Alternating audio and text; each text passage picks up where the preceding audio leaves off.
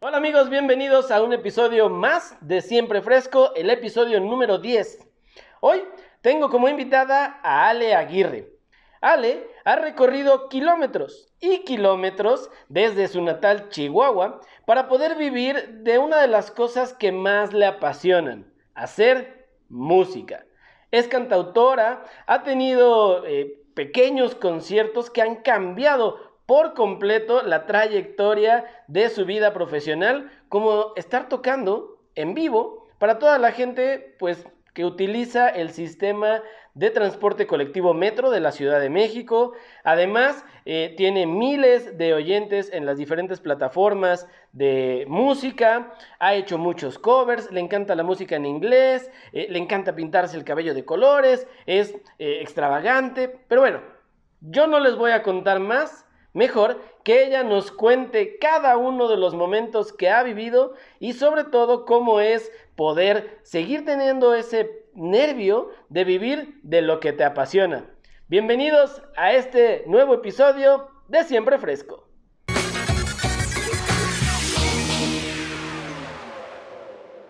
Señorita, ¿cómo está usted? Hola Gabo, muy bien, ¿y tú? Muy bien, también, qué gusto verte. Igualmente, creo que me veo acá un poco oscura. Es que está como medio extraña mi iluminación, pero me entra así la luz por arriba y bueno, pero sí. Está bien, es artística, es artística. Muy bien, muy bien. A ver, espera, déjame ver si la puedo acomodar acá. Es que está como bien intensa, me veo así como interrogada, ¿no importa? Ya, ya sé, no, va a ser, va a ser como, ¿qué hiciste ayer? ¿Qué hiciste ayer a la noche? ¿Qué hiciste la noche del 10 de marzo? Ahí está ya, creo que ya se ve mejor. Oye, dice Caro, dice Caro que quiere cantar. No, no es cierto. cantemos entonces, sing along. Dice, ah. dice que cantemos. ¿Cómo ves? Todo cool, Gabo. ¿Cómo estás? ¿Qué has hecho? ¿Cómo te trata la vida, el calor? Muriendo de calor. La verdad es que acá sí está el calor este, medio fuerte. Ajá. Y ¿Tú ya estás de regreso en, Morelia o sigues en Puebla? Eh, no, estoy ya en Morelia. Ajá. En Morelia. Pero también hace mucho calor, ¿no? Me estoy asando, por eso te pregunto, ¿cómo te va de calor? Porque sí está cañón. Sí, no manches, ¿no? Acá sí, o sea, son las 7, todavía hay sol, el calor está así insoportable y no, y no soy tan fan del calor, a mí me gusta más el frío. Sí, no, yo sí soy bien fan del calor. Ay, nótese así amarillo y lo del fondo así el sol. ya sé, el sol, exacto. sí, yo soy más de, de, calor, la neta. Sí, el frío, soy muy friolenta y me cuesta mucho porque pierdo la movilidad en las manos, no puedo tocar la guitarra y los pies igual así, cualquier golpecito y oh, duelen un chorro los dedos, más del dedo chiquito, entonces Sí, yo, yo soy fan del calor 100%, pero más del otoño, o sea, el otoño donde hace calorcito, pero ya empieza a ser como fresquito. Sí, que en, la, que en la tarde ya está como el airecito fresco, ¿no? Ajá, sí, exacto. Ya está chido. No, a, mí no me gusta, no me gusta el calor. Me gusta mucho la playa, o sea, sí me gusta mucho ir a la playa, me gusta mucho eh, el clima como de tropical, Ajá. pero aún así me cuesta mucho trabajo estar en un lugar donde hace tanto, tanto calor. Además, soy muy, muy sensible al sol, entonces yo me quemo súper rápido. Que te pone eh, rojo como camarón. Sí, cuando era chavito, tenía como unos 9, 10 años, tuve, tuve quemaduras de segundo grado por estar, este, fuimos a, nadar a algún lugar y tenía así en la, en la espalda, tenía ámpulas así de agua de que me había quemado, o sea, mucho. Cañón. no, yo me bronceo, o sea, yo no tengo bronca. Yo no, no me quemo, pues, soy morena, entonces no, no me cala tanto el, el calor, el sol. Es que, es que eso está padre, eso está padre porque agarras un color así padre. A mí me hubiera encantado ser moreno o de, o de, raza negra, así, tal cual, así. Sí. Negro. Ah, yo me hubiera encantado. Pero, pues, mira, este color, este color blanco, así, tipo hoja de papel bond, es lo que hay. ni modo, a quererse así como es, ni modo. Pues, pues sí, ya, no hay de otra. Oye, ¿cómo, ¿cómo has estado? ¿Cómo te ha tratado el encierro? ¿Cómo, cómo te ha tratado el, estar eh, haciendo cosas ahora a la distancia? Sí, eh, pues el primer año no se me complicó tanto, la verdad. O sea, yo siempre he sido más de estar en casa y hacer las cosas siempre desde casa, siempre. No, no, es, no soy como muy callejera. Pero este año me está costando un poco más. Em, sí, o sea, ya, ya me empieza a, calar, pues, o sea, a pesar de que, pues ya se ve movimiento en las calles, tú sabes, cuando vas al súper o cuando tienes que ir a la tiendita, lo que sea, pero sí, ya hace falta tocar, extraño mucho tocar, extraño mucho esa energía que solamente encuentras al momento de compartir, al menos en mi caso, mi música, esa energía que se intercambia, esa sinergia que hay cuando tocas, la extraño mucho. No, no se le comparan los eventos virtuales. Eh, se agradece, la verdad, porque ha sido un medio importante. Eh, las redes sociales, desde el inicio de mi proyecto, han sido un punto importante. Pero sí extraño ese contacto físico, ese verlos y saber que están disfrutando, que están escuchando, que están conectando. Extraño mucho eso, pero pero aquí seguimos, seguimos componiendo. Me ha costado un poco más, la verdad. Por el encierro tendría, en teoría tendría que tener como más de qué hablar, ¿no? Pero como que no encuentro, pues, como que me quedo a medias. Empiezo a, escribir y no termino. Las rolas me está costando algo terminar lo que hago, pero, pero pues es que... Yo creo que, digo, a lo mejor para muchos de nosotros, en mi caso yo que dibujo y que hago ilustración y que pues subo el trabajo y tal, no, no, no que no importe, pero no influye tanto el contacto con la gente, ¿no? O sea, y al contrario, ustedes, este, que, que, que, hacen otro tipo de arte, que como bien dices, los eventos, digo, obviamente el, el, hacer tu música, el estar componiendo, el estar escribiendo, tocando tú en tu casa está padre, porque es algo que, algo que te gusta y algo que se nota que disfrutas.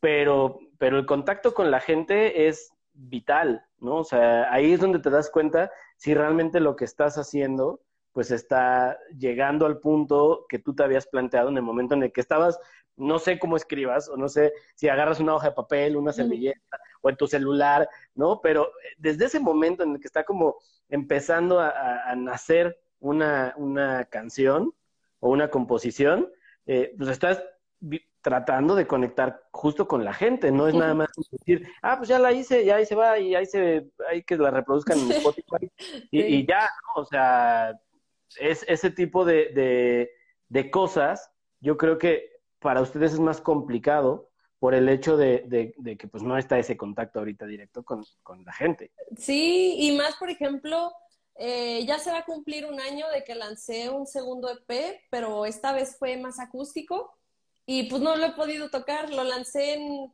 en julio del año pasado y la neta le ha ido bien, pero como dices, o sea, hay un mundo entre ir a darle play a las plataformas y también ir a escucharlo, ¿no? A vivirlo, a sentirlo. Es muy diferente, sí es un mundo, pero va a valer la pena. Creo que todos nos estamos llenando de ganas también por interactuar eh, con otras personas, ¿no? Entonces, yo creo que, va a estar interesante la siguiente vez que nos veamos.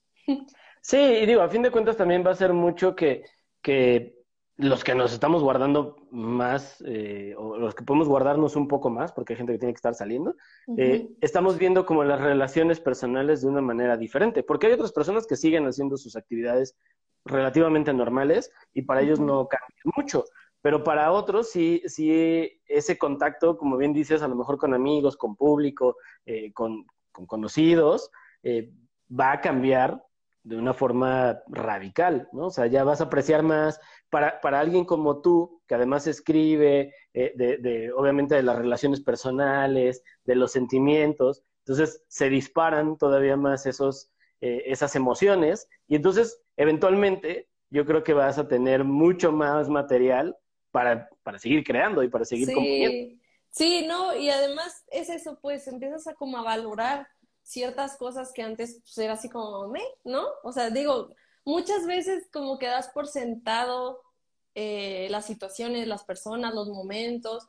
Y bueno, para mí ha sido como bien reflexivo este tiempo de, de estar como guardado, porque en nada se me fue un año entero. O sea, de repente es como, no manches, ya, ya llegamos a marzo otra vez y bueno, sí hice cosas y lo que sea, pero sí te pones a valorar más el tiempo, pues, y a las personas y, y las cosas que suceden en un minuto, ¿no? O sea, vas, vas valorando el día a día más que el hacer como planes a futuro. Como que me he visto más en la necesidad de vivir al día en todos, mis, en todos los aspectos, no nada más como en lo musical. Entonces, está chido, o sea, también es un tiempo como para conocerte, de introspección y, y pues sí, eso, valorar, valorar cada segundo. Está chido. Yo creo que, que nos estamos, estamos siendo como más conscientes, inconscientemente, ¿no?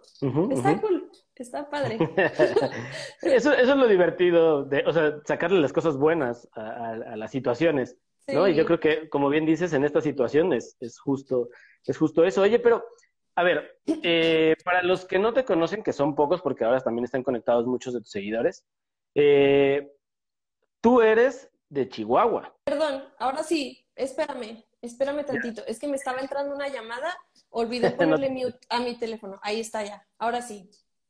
Ya, perdóname. No te apures.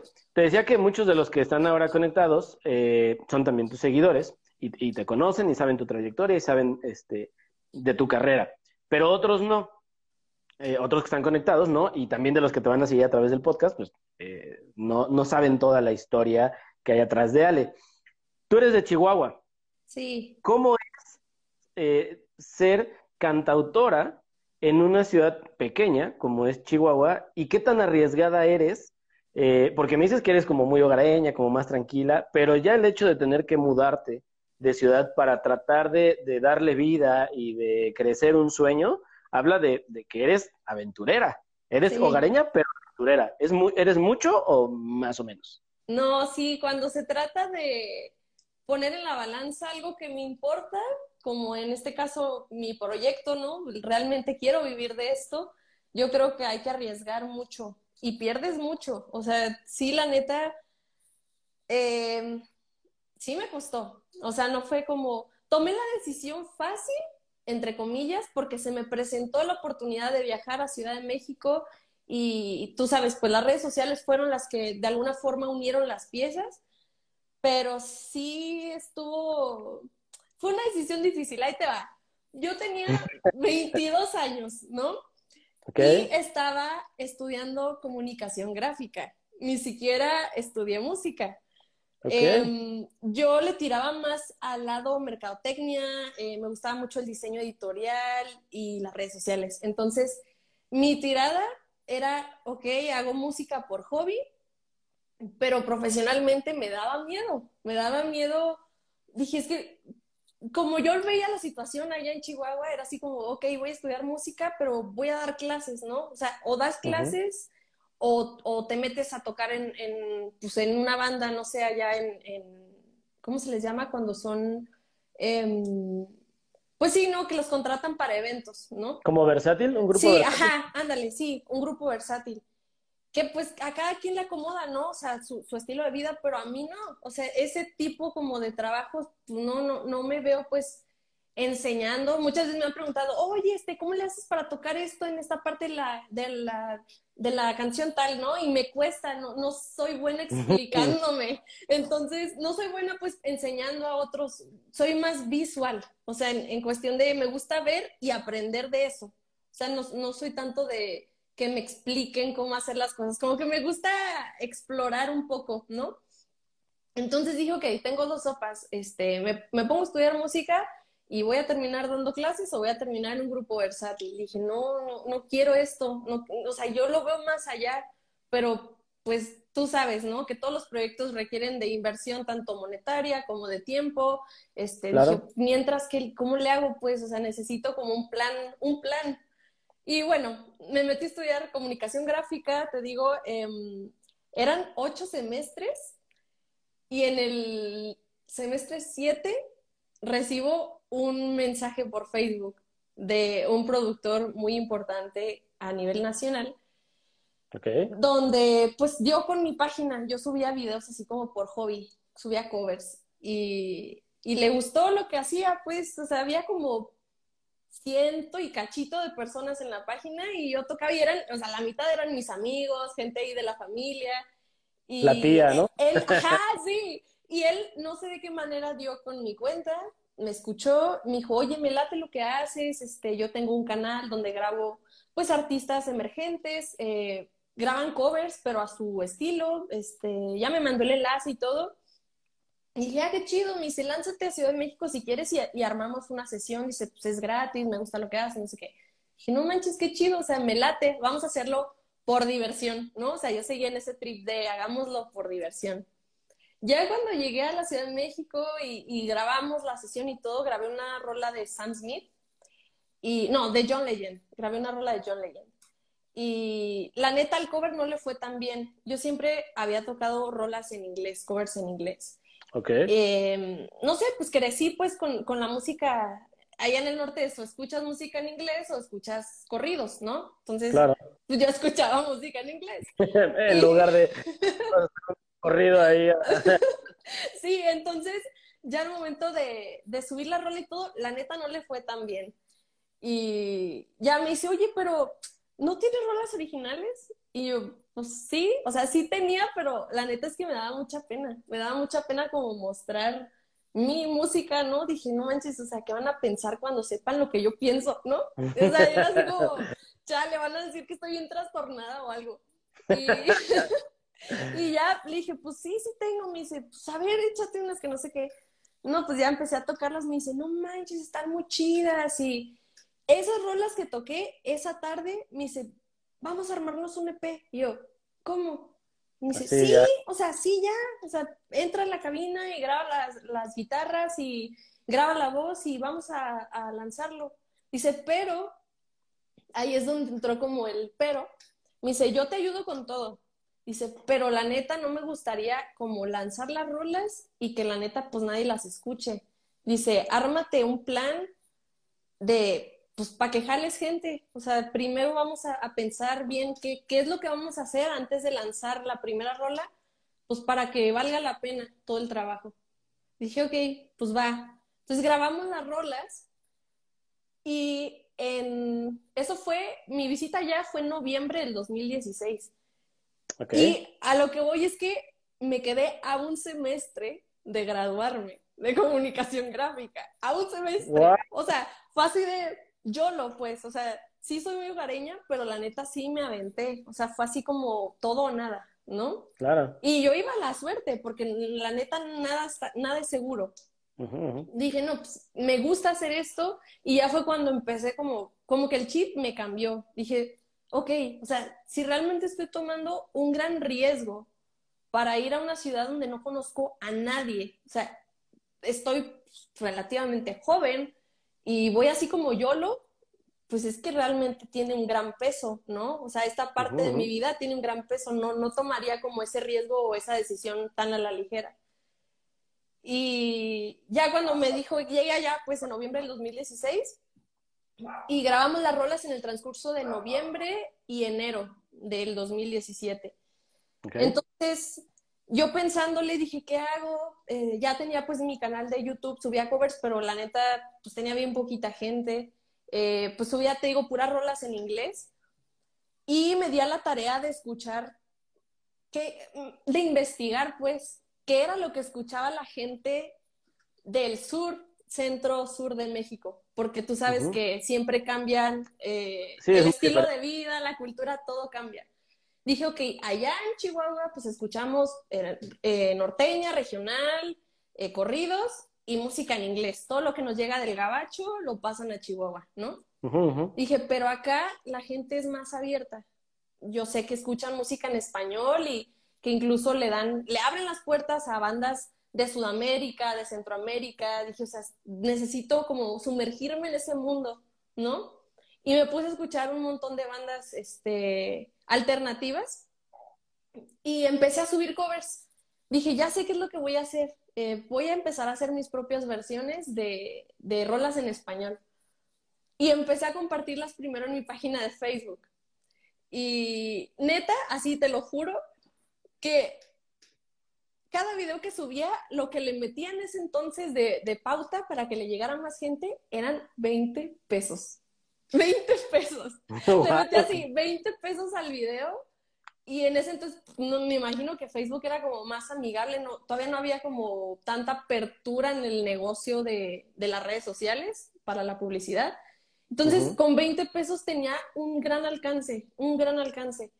Y hubo uno de los videitos, no sé, fue, eso fue, el, el primer video lo subí en febrero.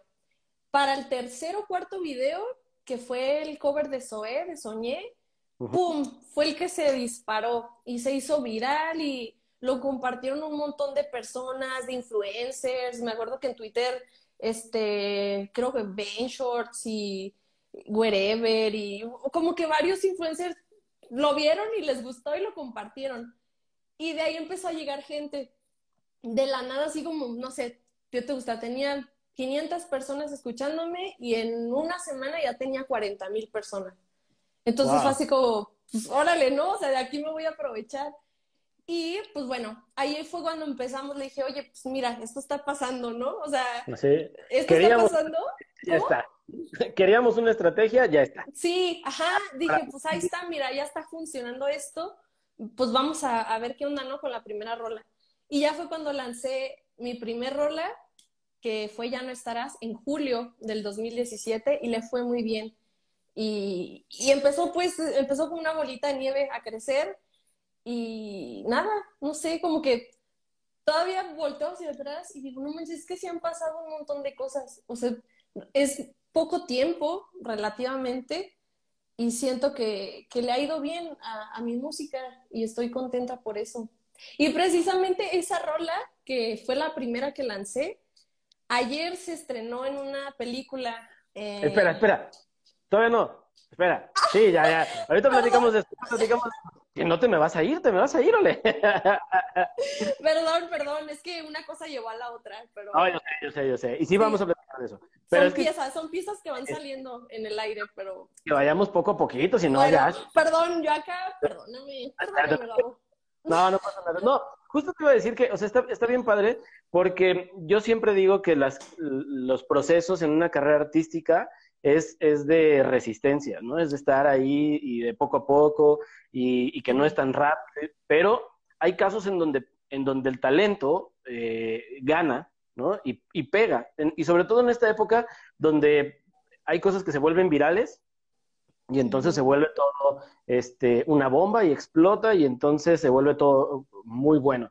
Pero ahí es donde, donde yo digo que entra la parte del talento. Una cosa es que te funcione algo y te vuelvas viral, o por un chiste o por cualquier cosa, ¿no? Este, el niño del Oxxo, y que a los tres meses ya pasó, porque, porque realmente no era algo que aportara algo importante a la, a la sociedad, ¿no? En tu caso, y, seguramente en el caso de muchos artistas, eh, pasa al contrario, ¿no? Hay una cosa que hace que explote, pero el talento, las ganas eh, y la calidad de tu trabajo, pues hacen que te mantengas y que sigas creciendo y que te dé oportunidad de experimentar otras cosas eh, para seguir evolucionando. Yo recuerdo que yo te conocí, o sea, bueno, yo escuché, eh, no, no, te conocía todavía, pero, pero escuché, soñé. Y la verdad es que yo, que estés aquí ahorita, eh, pero la versión original no soy tan fan. Digo, no es mala, ¿no? Es, es, de hecho buena, pero tu versión a mí fue como, wow, está bien padre. Y recuerdo que platicábamos, Caro y yo, así como, oh, no manches, mira, esta niña canta bien bonito, ¿no? Y esta versión está bien padre. Y, y, y, desde ahí, como que te conocimos y conocimos tu música. Eh, también traíamos como toda esta ola de escuchar, eh, pues ya sabes, obviamente Natalia Lafourcade, eh, Carla Morrison, Francisca Valenzuela, ¿no? Que digamos, entras quizá en ese, en ese estilo de voz, en ese estilo de composición, y que, y que es eh, música muy agradable de escuchar, ¿no? O sea, que además es, tiene eso. O sea, tus letras, por aquí, ahorita, ahorita voy a leer algunas de las preguntas que, que dejaron en la historia, pero a pesar de que tu música, muchas a veces son así como de, hoy, ¿no? Como de desamor, pues dices, ah, siento bonito escucharla, ¿no?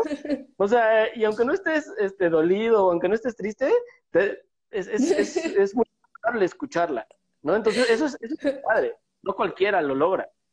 Lo chistoso, ahorita que lo mencionas, hace como dos días me puse a pensar, dije, soy como de esas eh, rolas como infantiles que, que tienen acá como un ritmo chido, pero que la letra está bien densa, ¿no? O sea, la otra vez me puse a, recordar pues como cuentos infantiles y rolas y como que me sumergí un poco en ese mundo y dije, no manches, cuando estaba en el kinder me gustaba mucho una rola que era la de Don Martín Tililín.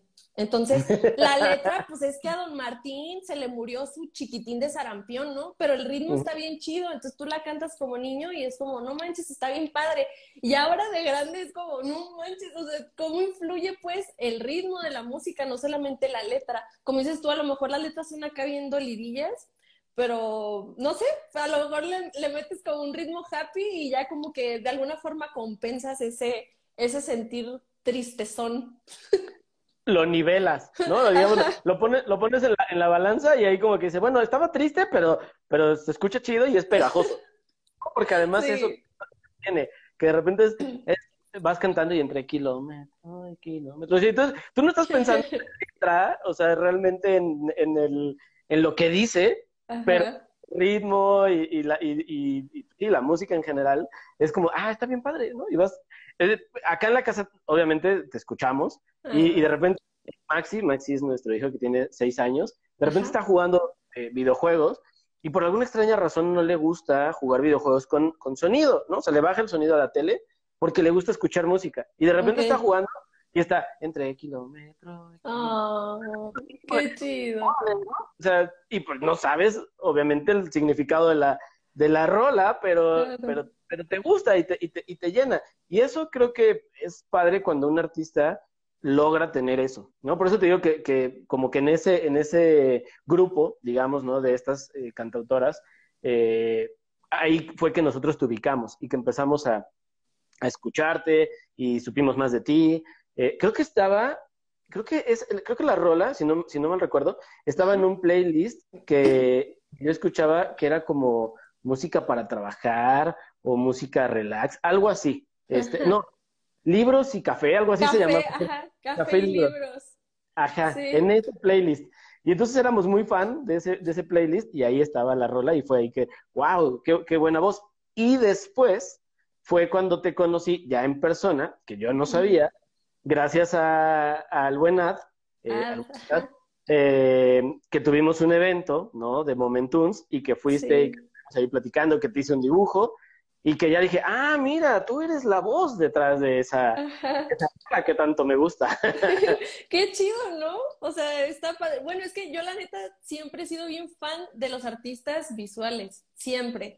Entonces, me gusta andar como de curiosa y la otra vez platicaba de que en mi Instagram sigo a más artistas visuales que a músicos, pero me gusta pues, me gusta porque de cierta forma es como un intercambio de inspiración.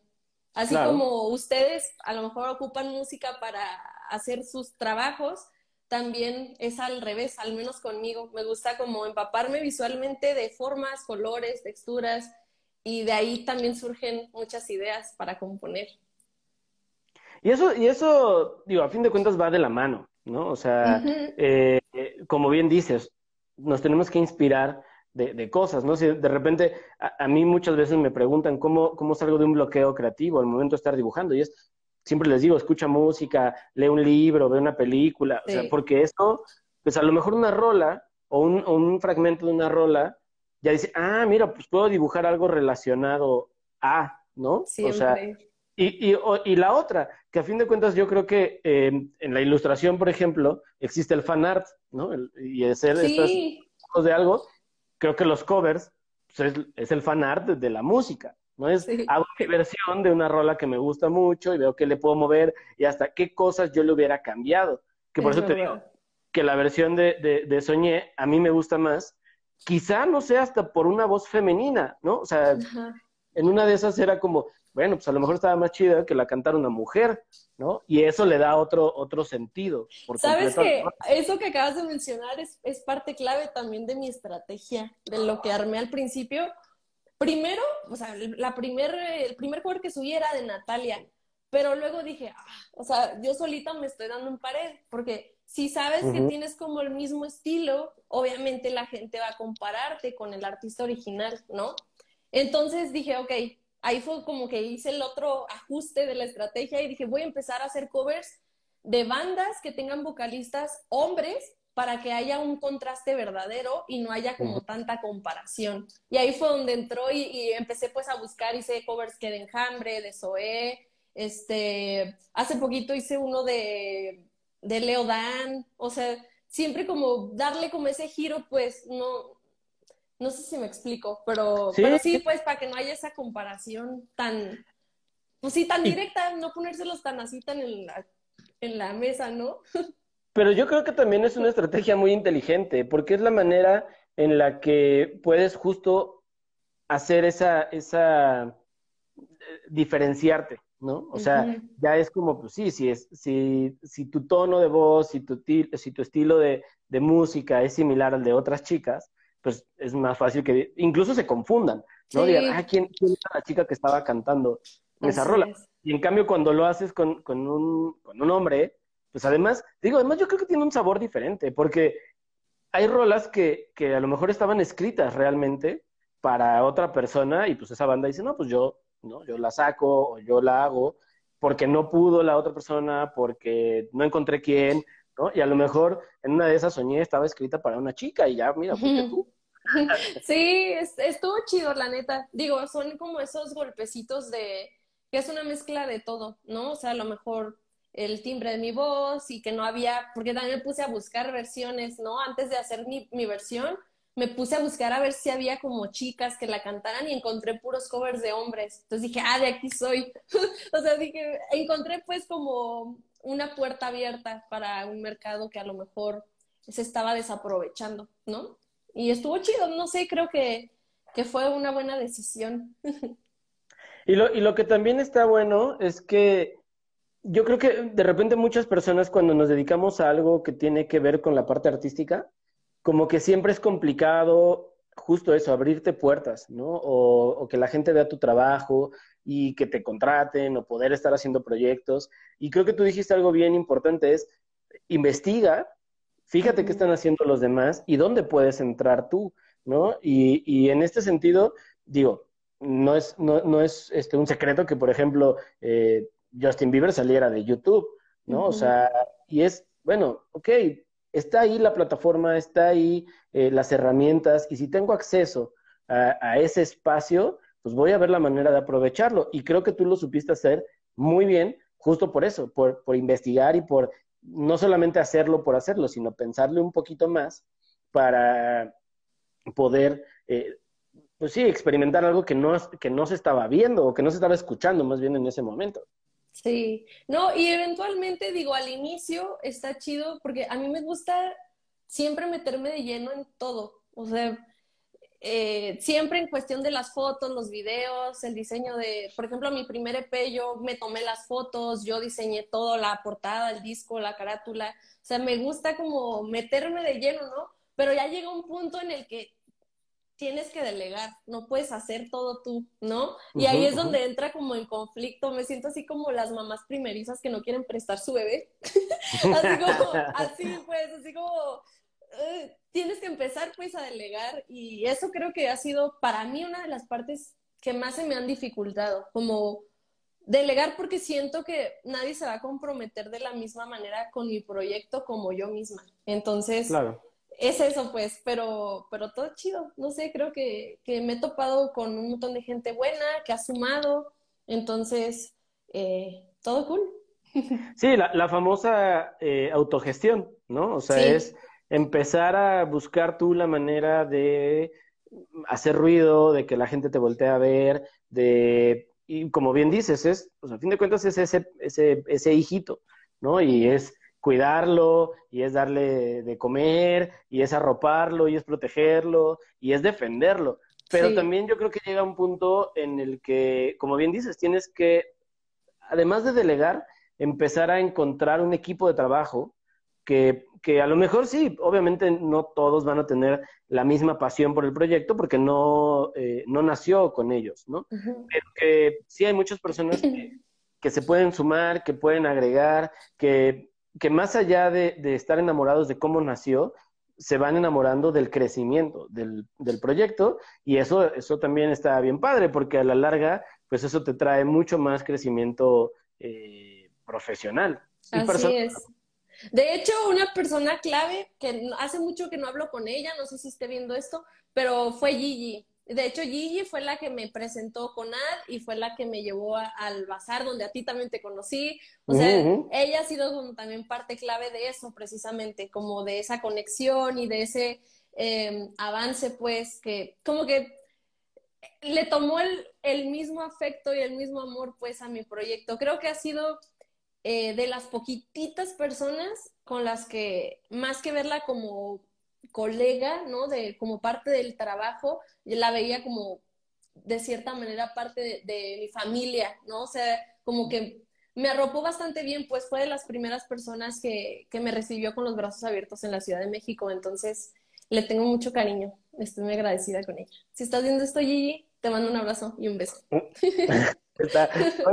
Y, y, justo, bueno, justo ahorita vamos a responder algunas preguntas porque han estado haciendo en los comentarios eh, muchas preguntas bastante curiosas eh, que, que, ahorita, ahorita vas, a, vas a responder. A ver, eh, muy bien. Pero antes de eso, quiero decirte que también es padre cómo, cómo de repente la vida te va llevando, ¿no? Y, y, y, digo, el mundo es muy chiquitito, o sea, a pesar de que, eh, de que hay tantas personas, el mundo es muy pequeñito, y justo lo digo porque está eh, conectado, bueno, ahorita nos escribió por acá, Javier, somos gallitos. Ah, gallito. Y que, y que está bien padre, porque de repente uno se da cuenta de eso, ¿no? Cómo de repente las conexiones se van, eh, se van dando, ¿no? Y, y, y, un amigo tuyo que estudió contigo, ahora también es amigo mío.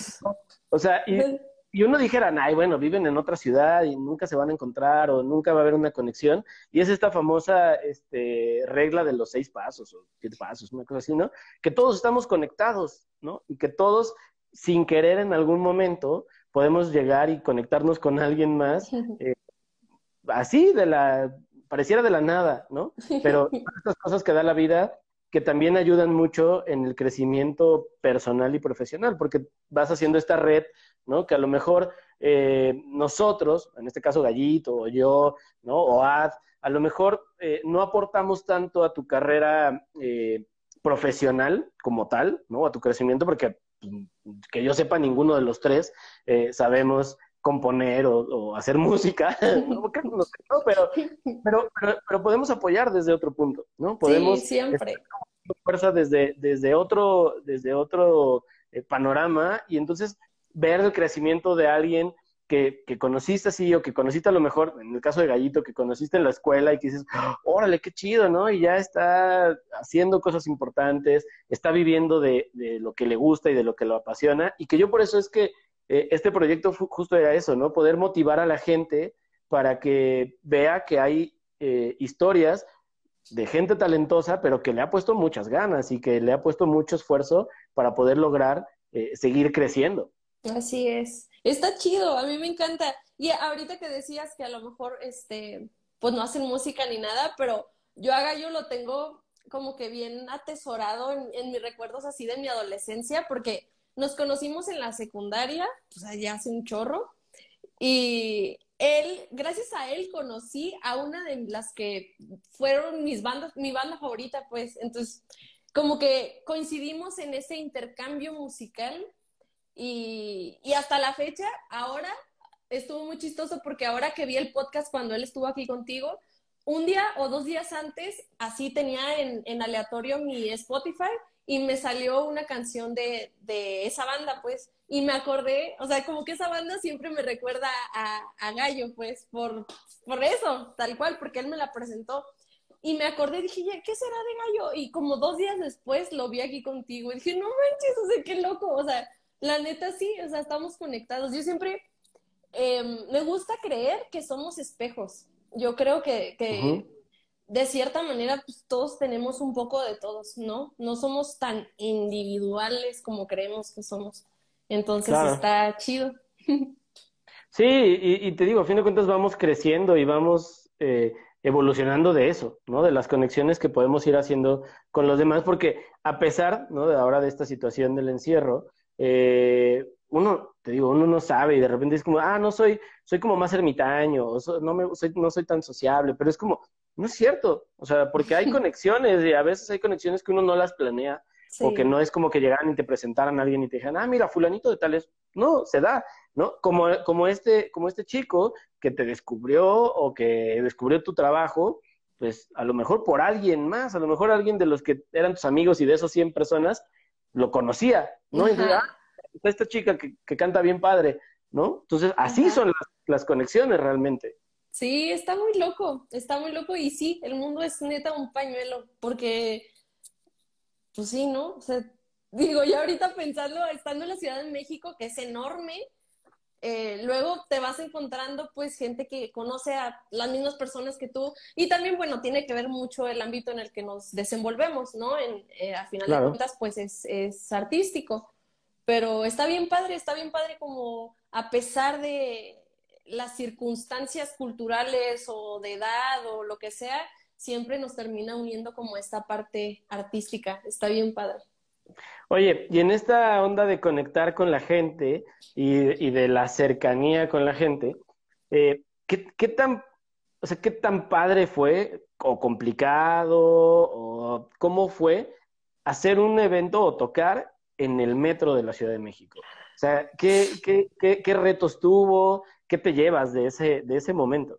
Híjole, ¿qué no me llevo? Yo, neta, siempre que se toca este tema, yo lo expongo como ha sido el mejor, los mejores conciertos de mi vida. O sea, estuvo muy chido. La verdad, batallamos porque pues, no es tan fácil como, digo, cuando eres nadie, la verdad, está bien difícil como llegar y, ah, pues voy a montar aquí mis, mi changarro musical y voy a tocar, ¿no? O sea, estuvo complicado para empezar, para, para cruzar el audio. Eh, pues llevábamos la idea era tener como un evento más full band con, con, la batería y todo, pero fue un lío como que nos dejaran, que nos dieran permiso pues para, para tocar. Entonces lo que hicimos fue todo el mes de octubre del 2018, em, cada lunes me presentaba en una estación diferente eh, por un mes. Fueron cuatro, sí, fueron cuatro toquines.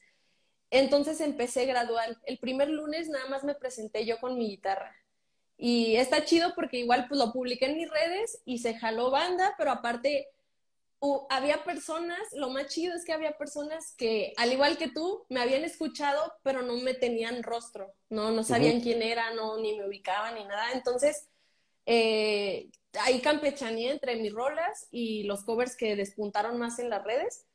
Y yo tocando, pues veía como la gente se paraba y era, ah, no manches, o sea, me apuntaban así como, ah, es esta niña, ¿sabes? Estuvo como bien padre porque había de todo, había hasta niños chiquititos, hasta ancianitos. Me acuerdo que me tocó, eh, me tocó este, estar en la de Chabacano, me parece que fue la estación Chabacano, donde se acercó un señor con una cámara de rollo y el señor ya estaba bien ancianito y así de al final se acercó y, ay, mi hija, qué bonito, que no sé qué. Está bien padre, pues, como poder conectar con tu música y no tener como esa limitante de la edad.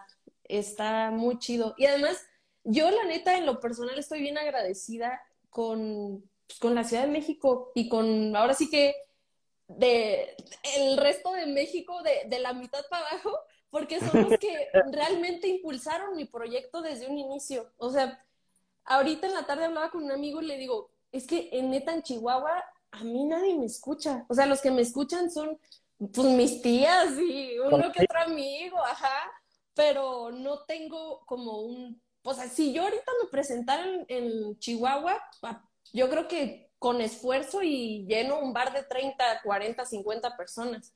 O sea, estoy muy agradecida pues porque me abrieron las puertas de, de su ahora sí que de su territorio y de su cultura y me dieron un espacio también en, la música que ellos escuchan. Está chido. Pero yo digo, creo que tiene mucho que ver esto que, esto que decías, ¿no? Obviamente más al norte se escucha otro tipo de música y hacia acá pues es como mucho más cercano al estilo que tú, eh, que tú cantas. Y a ver, me vamos a, te voy a hacer una pregunta porque ya yo soy Benito, está pregunta y pregunta muchas cosas. A ver, Benito. Pero, pero vamos a, ver. ¿Está Benito? Ah, ya vi. Hola, Benito. Vamos a ver. estoy lejos, no, no alcanzo a ver, pero ya, Una que tiene que ver con lo del metro. Dice, ¿cuál es tu estación del metro favorita? yo creo que la, la última en la que toqué, que fue, eh, creo que es Tacubaya, eh, donde se cruzan, hay cuatro líneas que se cruzan y tocamos justo como en ese, ay, ¿cómo se llama? Sí, sí era Tacubaya, era línea rosa y línea naranja, me parece, que se cruzan, bueno. Te lo voy a ver porque no me sé las... los cruces, eran cuatro estaciones.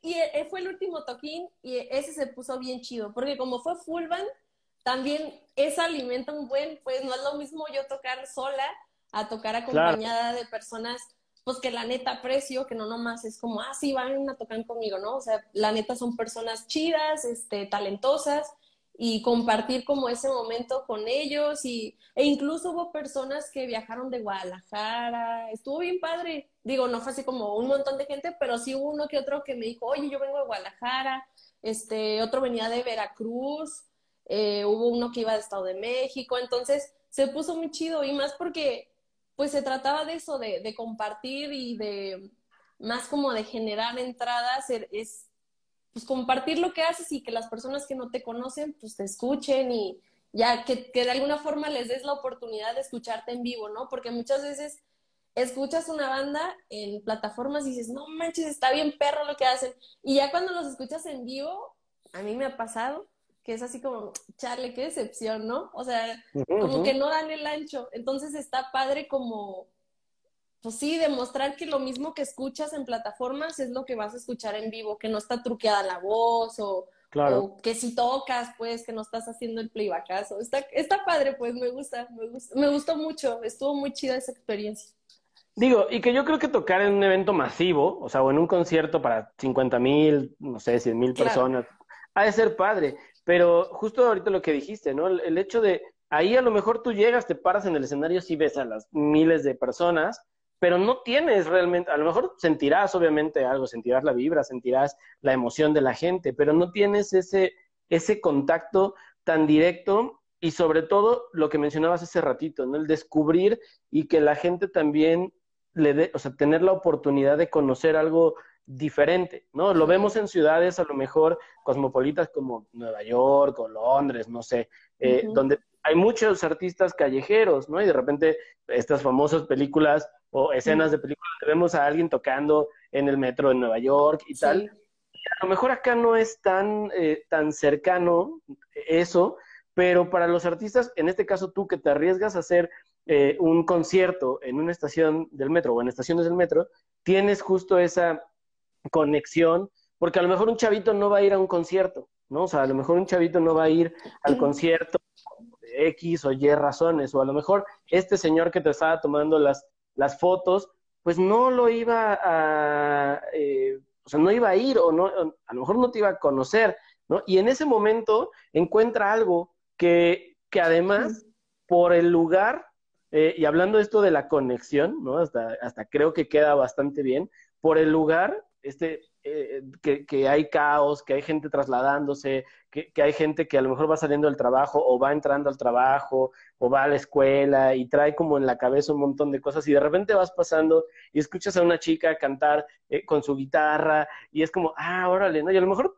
pierdes dos o tres este, vagones o dos o tres eh, veces que pasó el metro y dices, bueno, no importa, porque ya voy a llegar a mi casa, voy a llegar a la oficina, voy a llegar a algún lugar, ya como ah, ¿no? Con otra vibra, que, que es, agradece mucho en lugares así, y justo tu música, bueno, yo creo que por eso tuvo éxito esos, esos eh, pequeños conciertos en el metro, porque tenían eso, ¿no? Tenían ese, e, ese momento de relax para todos. Seguramente tú estabas tensa o estabas nerviosa, pero llegó un punto en que fue como, wow, esto, esto está padre porque tengo ese contacto y esa energía muy directa con la gente. Sí, no, y además la neta sí, al principio, como, bueno, a mí me pasa todo el tiempo, siempre que voy a tocar, siempre estoy nerviosa. O sea, a mí los nervios no se me quitan nunca. O sea, puedo estar tocando para dos personas y puedo estar tocando para diez mil y los nervios son los mismos para mí.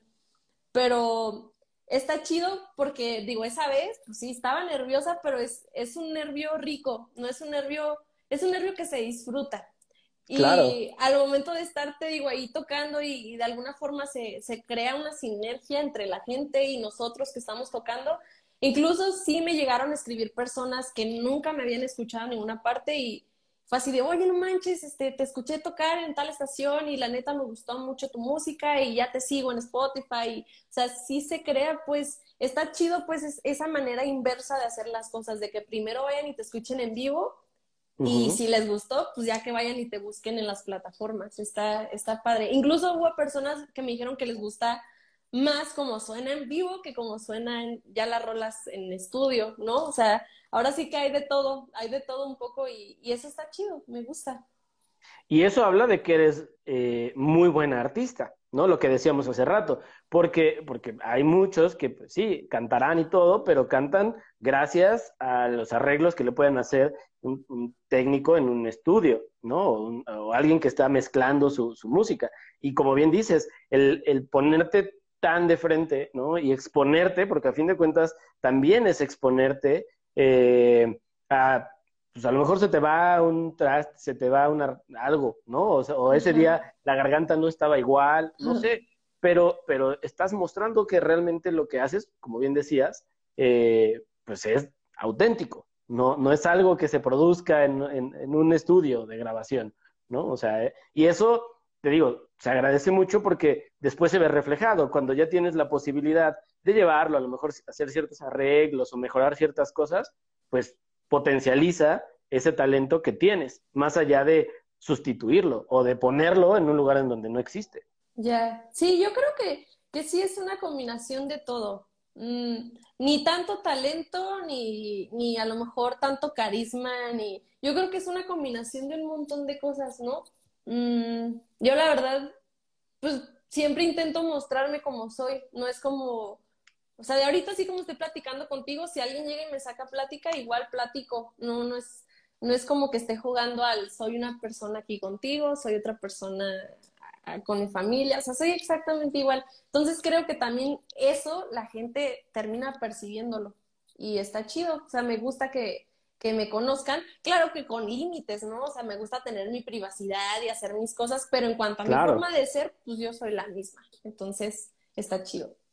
Sí, no, y que también, digo, yo algo que, que vi cuando, cuando platiqué contigo esa, esa vez del, del evento, justo era eso, ¿no? Era como, tú llegaste eh, al evento, ya me había platicado Ad y me dijo, ah, mira, ella, ella canta y tal, y me enseñó tu perfil y todo, y es, órale, y, llega a pasar, ¿no? Que una persona que está en el medio artístico eh, es muy fácil perder los pies del piso, ¿no? Y de repente como el, ah, no, yo ya soy la estrella y ya, y, o sea, y eso es muy común. Y en tu caso, cuando yo te conocí, fue todo lo contrario, ¿no? Fue como de, ay, oye, y platicamos súper super chido, y entonces vi como eso en ti, órale, qué padre, ¿no? Qué padre, porque también creo ahí se nota mucho que vienes de una ciudad eh, eh, no tan caótica como la Ciudad de México, Guadalajara, Monterrey, ¿no? Este, porque obviamente, pues la, la, manera de ser es mucho más tranquila, es mucho más relajada. Entonces, ese crecimiento se va de la mano con, ese, eh, con esa personalidad, ¿no? Cuando, cuando vives en una ciudad donde pues tienes que sobrevivir, porque realmente en la Ciudad de México o en estas ciudades tienes que eh, sobrevivir, ¿no? O sea, es, literalmente es la jungla de asfalto. Y ahí gana el más fuerte. Entonces, a veces el ser más fuerte tiene que ver con esto de sentirte más que los demás, o que si vas teniendo poquito éxito, ya, ya ves a otros como por debajo. Y entonces, eso tú no lo tienes y, y está padre porque, porque es muy agradable conocer a personas con talento, como bien dices, como tú, pero también con una personalidad que, pues, que es agradable poder eh, llevar más allá solamente la plática de, ah, no manches, es que eres muy buena en lo que, en tu trabajo, ¿no? O sea, se puede hacer muchas cosas. No, e incluso ahorita que lo mencionas, eh, sí también mi forma de ser, que a lo mejor soy como muy amigable, muy abierta, pues sí me ha llevado como a darme mis topes, ¿no? Con pared, porque es eso, pues como que no, cuando recién llegué a la ciudad no estaba tan maleada. Entonces yo, pues sí, o sea, yo la neta sí la pasé mal en algunos aspectos, pero sé que es por eso, porque a lo mejor me faltó más malicia o sentirme como a lo mejor, no sentirte más que alguien más, sino a lo mejor ser un poco más ruda, ¿no? O sea, tampoco no darle como la entrada a todos, ¿no? O sea, entendí que no que no todas las personas son buenas y que no todas las personas son igual de amigables y que a lo mejor no todas las personas tienen buenas intenciones. Entonces, eso a lo mejor lo pude entender si hubiera crecido en la Ciudad de México, pero pues sí lo aprendí a la mala, o sea, lo aprendí así, me novatearon, pero, pero pues X, digo, de todo se aprende y, y cada quien tiene su, su, pues sí, su método y su sendero de aprendizaje. Hasta cierto punto un aire de ingenuidad, ¿no? O sea, llegas a tener esa, esa, eh, esa inocencia. Sí, totalmente. y de no estar en un medio que además, eh, pues el medio en el que te desenvuelves es un medio complicado. Sí. O sea, no es, no es un medio fácil. Sí, yo pensaba que era así como, eh, o sea, no pasa nada, yo canto y ya nomás, ¿no? Pero sí hay un montón de cosas detrás que pues, yo entendí hasta que estaba ahí, pues no, no, no lo visualicé en mi cabeza, era así como, pues nomás cantar y tocar la guitarra y ya, ¿no? Pero sí, sí, sí es un medio complejo. Oye, y a ver, hablando entonces, ahora sí, ya después, has, has pasado por muchas cosas, estuviste tocando en el metro y ahora, digo, además me encantó tu publicación hoy de, del cine, de los créditos del cine, porque creo que es la respuesta eh, ideal para alguien que está luchando por conseguir su sueño, ¿no? Y es ver los créditos y no hay, como bien dices, no hay una manera más independiente de mostrarlo, donde todo está tu nombre, todo, o sea, arreglos, de dirección, todo, está tu nombre, pero si de por sí ya verlo a lo mejor tu nombre, ¿no? Así como eh, canción de Ale, eh, ver tantas veces tu nombre en una pantalla de un cine, ¿qué se siente? No manches, no, fue una cosa irreal. O sea, yo la neta soy bien chillona. Entonces, cuando me remonto, ¿no? Cuando recién, recién salió la rola y yo la pude escuchar por primera vez, yo lloré, o sea, así, la primera vez que escuché mi rola, porque no me imaginaba pues que algún día iba como a producir mi música y, de alguna forma la iba a mostrar al mundo, ¿no? Y ayer me reía y dije, no manches, o sea, cuántas vueltas da la vida que esa rola, que yo ni siquiera quería postearla, pues, o sea, esa rola era una carta que yo le había hecho a una persona con la que, pues, como que hubo algo, pero no hubo nada ya sabes, el ser nada. Pero, y esa carta nunca la entregué, ¿no? O sea, la escribí como para desahogarme y al final em, mi hermano, de hecho, mi hermano encontró esa carta, yo la guardé, ni siquiera la rompí, la tiré nada, la encontró en, pues sí, en una hojita de papel y le empecé a poner música. Y eso fue lo que, la rola que escuchas es una carta, ni siquiera era una rola. Entonces, cuando recién la estábamos trabajando, así de, oye, pero esta rola ni siquiera tiene como una estructura, como una rola, o sea, no, no sonaba rola, pues no encontrabas el coro ni el precoro. Dije, pero es que yo quiero que eso tenga música, ¿no? O sea, alguien habrá de conectar con esa rola, pero pues yo quiero que sea rola, ¿no? Y me aferré porque la neta soy bien terca. Entonces... Como buena norteña. Sí, sí, como buena norteña y además, no sé, o sea, siempre como o hago las cosas o no las hago. Entonces digo, pues ya estoy aquí, yo quiero esa rola, ¿no? Y me aferré y, al final salió como yo quería y todo. Y ayer que la escuché por primera vez en el cine, sí fue así como, no manches, o sea, una rola que no era rola, que la neta, eh, hubo varias personas que me dijeron, ¿esa rola qué? O sea, cuando recién la iba a sacar. Eh, personas pues ya heavy, ¿no? Del medio, así de, pues, oye, ¿qué, ¿qué, pedo con esa rola? Pues no tiene ni no tiene pues ni, inicio ni fin, no tiene estructura, está toda rara. Y yo dije, no, pues déjenme, es mi rola. ya, ya compondré más rolas y en el proceso iré aprendiendo cómo hacerlo y de qué manera vende más y tú sabes, ¿no? Cosas técnicas. Pero fue, fue chido, pues ayer incluso, ya cuando salió, todavía como que me quedé tripeando en la película y me quedé hasta el final, dije, a ver qué, a ver qué onda con los créditos, ¿no? Y ya mil créditos, o sea, pasaron los del catering, los del staff, los del gaffer, dije, no, pues yo creo que no nos van a poner. Así ya, ¿no? ya fue. Sí, no, yo dije, no, ya fue. Y al final que veo los, los créditos de la música, dije, no manches, qué chido, o sea, se siente bien chido, porque al final de cuentas, pues uno fue a tocar puertas, a mandar correos y decir, ¿sabes qué? Mira, este, yo soy tal, porque así es, digo, yo pues, no tengo manager, entonces muchas veces las oportunidades yo me las busco en línea, o sea, me pongo a buscar y encuentro correos, contactos y, y así me echo pues de, las oportunidades, igual que, que, la oportunidad de ayer, también fue de mandar correo y, y, oigan, miren, aquí estoy, vean mi música y como puede pegar, puede que no, pero pues el no ya lo tienes, entonces pues ya qué más da si, si le intentas, ¿no? O sea, realmente no hay mucho que perder. Al final estamos de paso, Gabo, o sea, no somos eternos, entonces hay que aprovechar el tiempo, creo que es algo constante ahora en mi cabeza, ahora con este encierro, o sea, el tiempo se va en nada, entonces hay que aprovecharlo en lo que a uno le hace feliz y eventualmente las oportunidades llegan y se acomodan.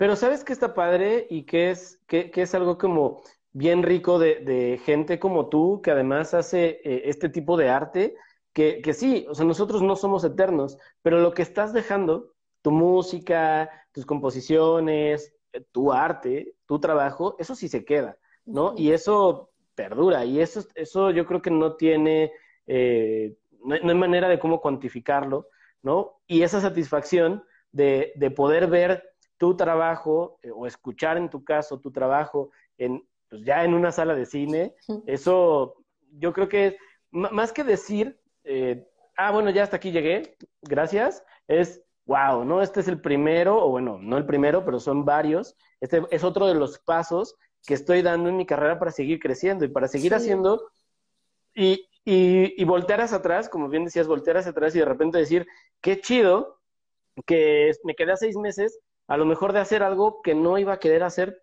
toda mi vida. Porque pasa y porque muchos hacemos de repente cosas por la familia, por los amigos, por la sociedad, que no queremos, ¿no? O sea, o que no quieres, y entonces es como cuando te arriesgas, cuando sueltas ese, eh, es, es, esa cadena y dices, pues, total, a ver qué pasa, pasan este tipo de cosas, donde, donde te das cuenta que, que vas bien, que lo que estás haciendo eh, lo estás haciendo bien, a lo mejor con errores, o con, pero aprendes a fin de cuentas sí. de, de, ellos y el poder ver, escucharte primero y ver tu nombre ya en, en, los créditos de una película, yo creo que es como, wow, esto, esto ya tiene un sentido, ¿no? Ya sí. tiene mucho más sentido. Sí, no, totalmente. La verdad es que siento que cada oportunidad en esta industria para mí siempre es una sorpresa. Como que yo eh, hago las cosas muy genuinamente. O sea, no, no, no me levanto y pienso, ahora cuántos millones voy a hacer, ¿sabes cómo? O sea, siempre es como uh -huh. hacer las cosas porque te gusta y eventualmente todo se va acomodando. O sea, siempre va a haber momentos de angustia que dices, chale, o sea, chin, me falta tanta lana para la, la renta, ¿no? O sea, cosas acá, pues, del día a día.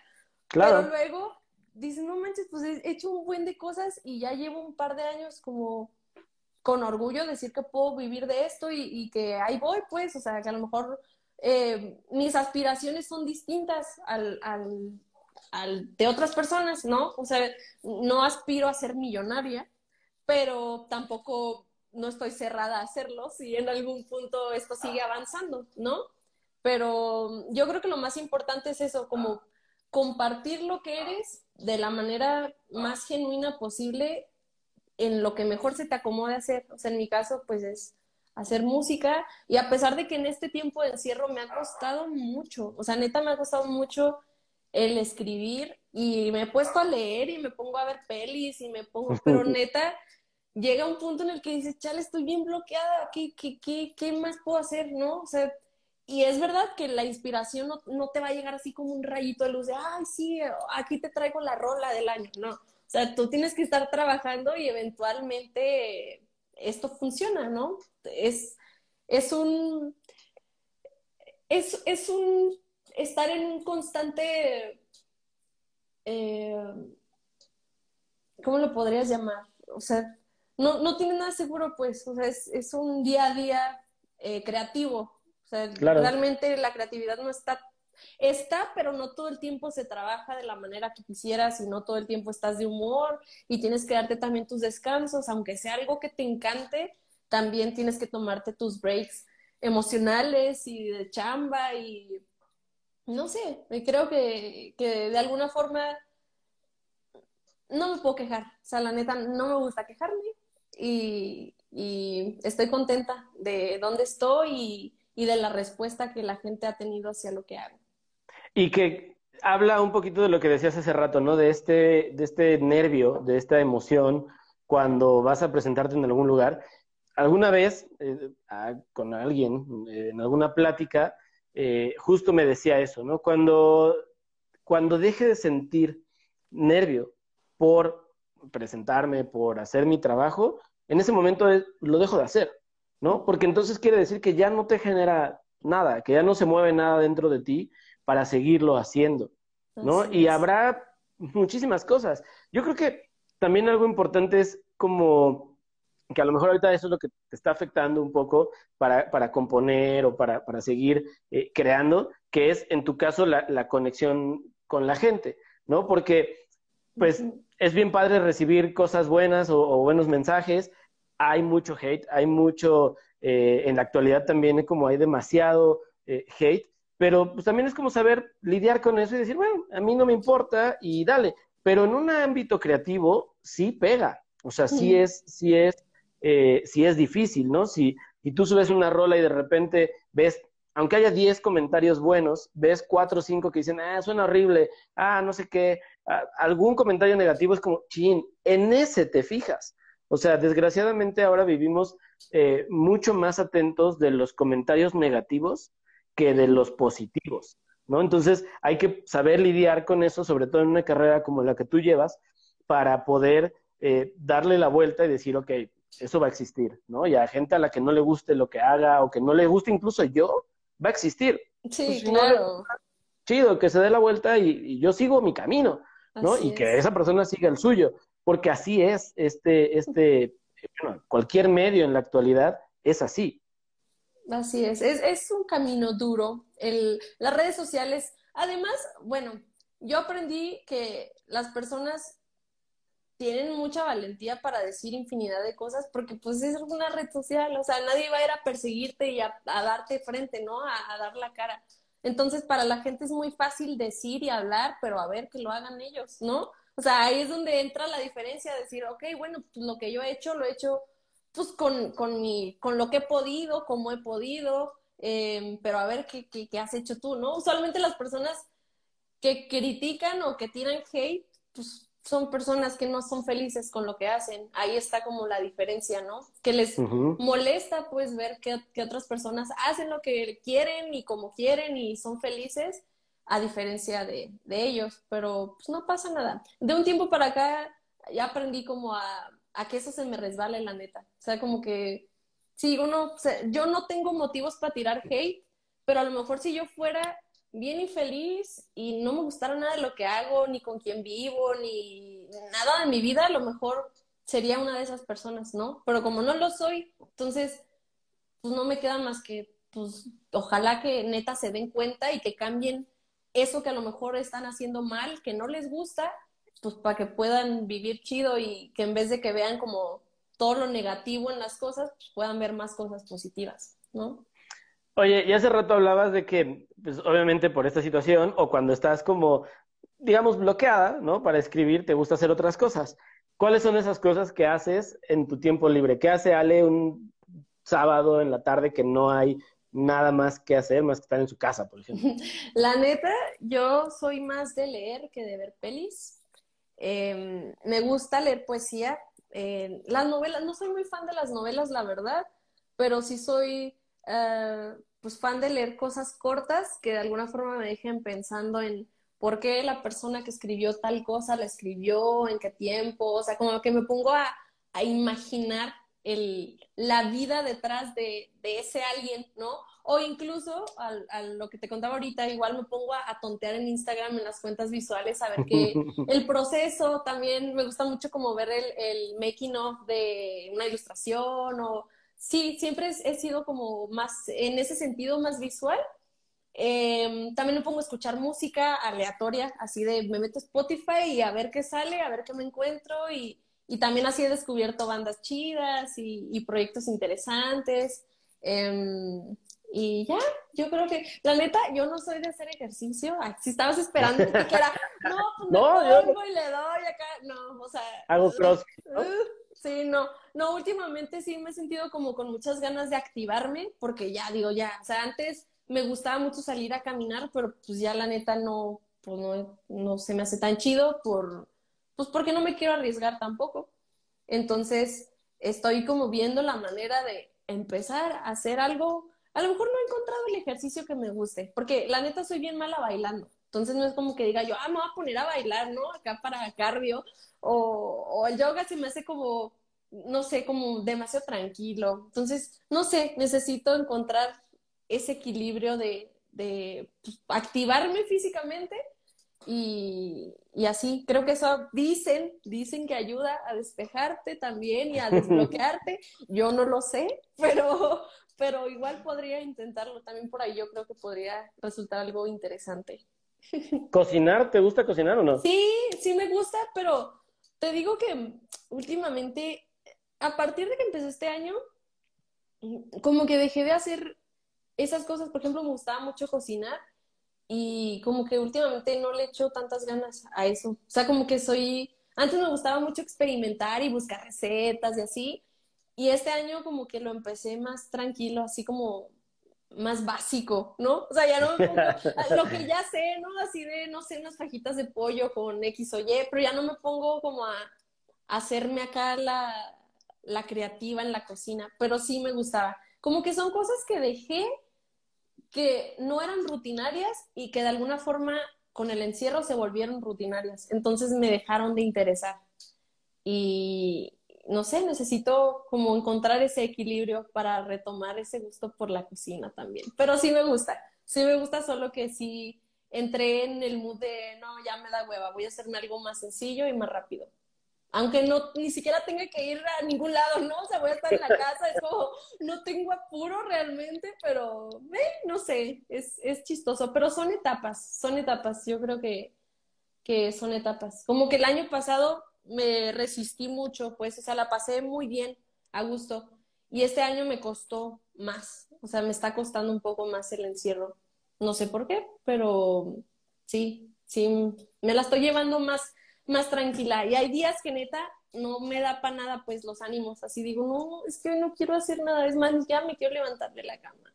Y ya, o sea, pierdo, para mí es como día perdido, que tampoco no lo hago todos los días, pero a veces creo que es necesario y me estoy como dejando ser más que el forzarme a que a fuerzas tengo que hacer algo productivo, ¿no? O sea, a lo mejor es productivo también descansar, un descansito eh, que mi cuerpo me está pidiendo y se está disfrazando de flojera, ¿no? No sé. Y, y que yo creo que eso eh, tiene hasta cierto punto este privilegio, si lo queremos llamar así, de la gente que nos dedicamos a hacer lo que nos gusta y que somos nuestros propios jefes o que somos freelancers o que hacemos nuestro propio trabajo, porque justo es eso, ¿no? O sea, de repente tenemos esa ventaja de poder decir un miércoles, hoy no quiero hacer nada, hoy no tengo ganas de hacer nada. Desafortunadamente hay gente que no, que no puede, ¿no? Que aunque no tenga ganas de nada, se tiene que parar a las 6 de la mañana y irse a trabajar y estar 12 horas en el trabajo. Y o sea, y, esas cosas, pero creo que también mucho tiene que ver con el, con el ámbito en el que nos desarrollamos, ¿no? Que es una onda creativa, a fin de cuentas, y que no lo puedes forzar. O sea, por más que haya ciertas rutinas o haya ciertas estrategias o haya maneras en las que puedes llevarlo, yo creo que la principal es eh, el estar eh, tú fresco para poder eh, hacer lo que te gusta y seguir desarrollando Siempre fresco. Siempre fresco.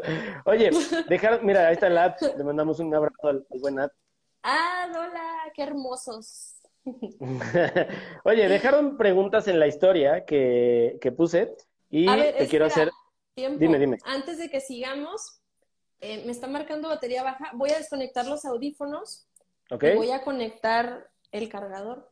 Pasó una tragedia con mis audífonos de Bluetooth y es que los arrolló un coche. Así, literal. Entonces ya no tengo audífonos de Bluetooth, espérame. Murieron apachorrados.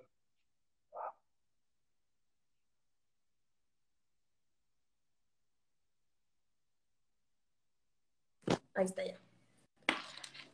¿Me escuchas? Sí, ya, ya te escucho. Va. Ahora no voy a utilizar audífonos, pero voy a conectar aquí el teléfono antes de que se me acabe la batería. Antes de que te nos vayas. Ujú.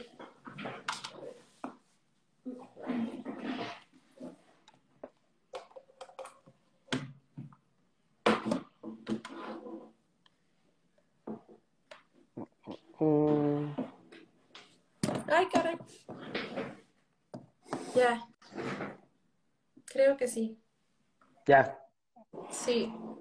Acá te seguimos espera. escuchando. Espérame tantito. Es que me Sí, queda bien lejos el, el conector y se está como que jalando un buen el. Ahí está ya, ya. Ya lo logré aquí. Ya. Listo. ¿Ya estamos? Sí. Ok. A ver, ahí va. Te digo, dejaron varias preguntas, entonces vamos a tratar de responder eh, la mayoría. Y esta de aquí dice, ¿tienes algún proceso para escribir una canción? Un proceso. Mm, siempre escribo primero la letra. Me pongo a tirar ideas. No escribo a mano porque la neta yo considero que tengo una letra bien fea y después yo ni siquiera le entiendo a lo que estoy escribiendo. Entonces me pongo a tirar ideas en la notita del celular y ya después los paso a las notas del- de, la compu y empiezo a armar ahí las ideas en digital y luego empiezo con, con la guitarra. Y, e incluso a veces cuando me estoy bañando se me ocurren melodías, cuando estoy bañando o cuando estoy limpiando la casa, es muy común que me pase. Y hace poquito me pasó que, que se me vino una melodía a la cabeza y según yo la grabé y como tenía encendida la bocina, se grabó bien mal, ya no entendí nada. Eh, La neta es un arma de doble filo la tecnología, pero sí, mi proceso es siempre como escribir primero la letra y ya después le voy metiendo la música, como que armo una biblioteca de letras y luego una biblioteca musical y ahí voy como machando a ver qué queda, qué no queda y así. E- Es el Tinder de tus canciones, ¿no? Sí, Es- ándale, es- de cuenta. No, sí, ajá. Justo, justo recuerdo esa historia, recuerdo esa historia de esta iba a ser la mejor rola de la historia eh, y no se escucha nada, ¿no? Sí, Justo- estuvo bien chafa. Y hasta la fecha no, no, pues no, ya no supe en qué quedó esa rola. Ya, descansa en paz. Así pasa con la tecnología. Eh, vamos a ver, dice, ¿cómo decides en qué momento grabar una canción que escribiste?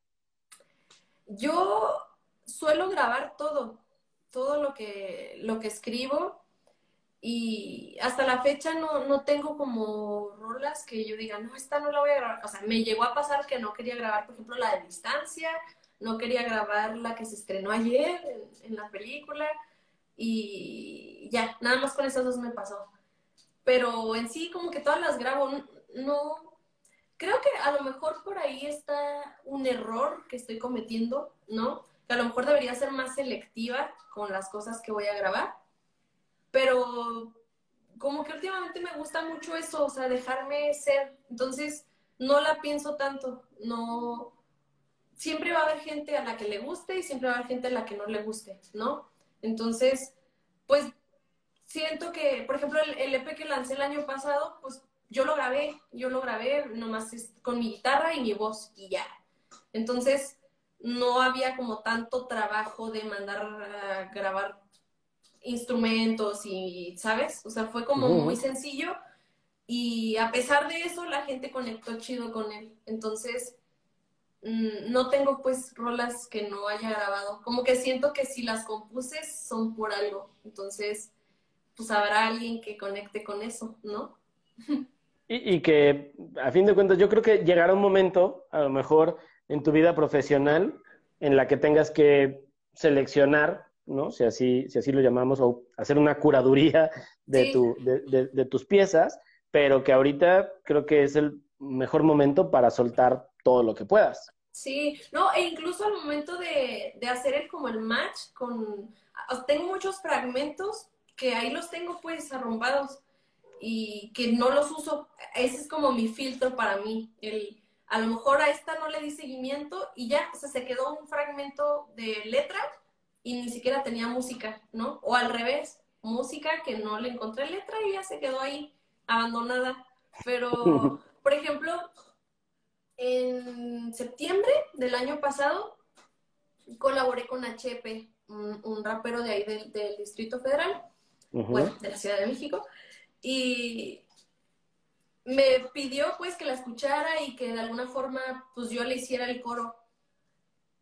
Y me puse ahí a, a, buscar entre mis escritos y encontré algo que me echaba, o sea que no le había encontrado como pies ni cabeza ninguna otra rola ni con otra música y que encajó con la rola de HP. Entonces, esos fragmentos los pasé a esa colaboración, ¿no? Y ya de alguna forma le di vida con una rola pues, que no es mía, con música que no era mía, pero que al final de cuentas se encontró su caminito y su, su lugar ahí. Hizo, hizo match. Ajá. A ver, vamos a ver. está llorando mi gatijo, a ver, déjame le abro. Sí, a ver, tráelo, tráelo. Ven, Bruno. Ven. Es que estaba llorando y llorando aquí en la puerta. ¿Quieres entrar o no quieres entrar? Ándale. Cinco, cuatro, tres, dos, uno. Ah, esto. ¿No? ¿Te vas a quedar ahí afuera? Le voy a cerrar, pues. ¿Le entras o sales? No dice que no. Que no quiere convivir en estos momentos. Es que ahorita estaba llorando en la puerta, pero ya se fue. Y como buena mamá, te doy cinco para que venga. sí, como buena mamá norteña, ¿no? Bien ruda. Cinco te doy con la chancla. Oye, justo hablando entonces de colaboraciones, eh, acá hay otra pregunta que dice, ¿te gustaría eh, realizar algo con Caloncho?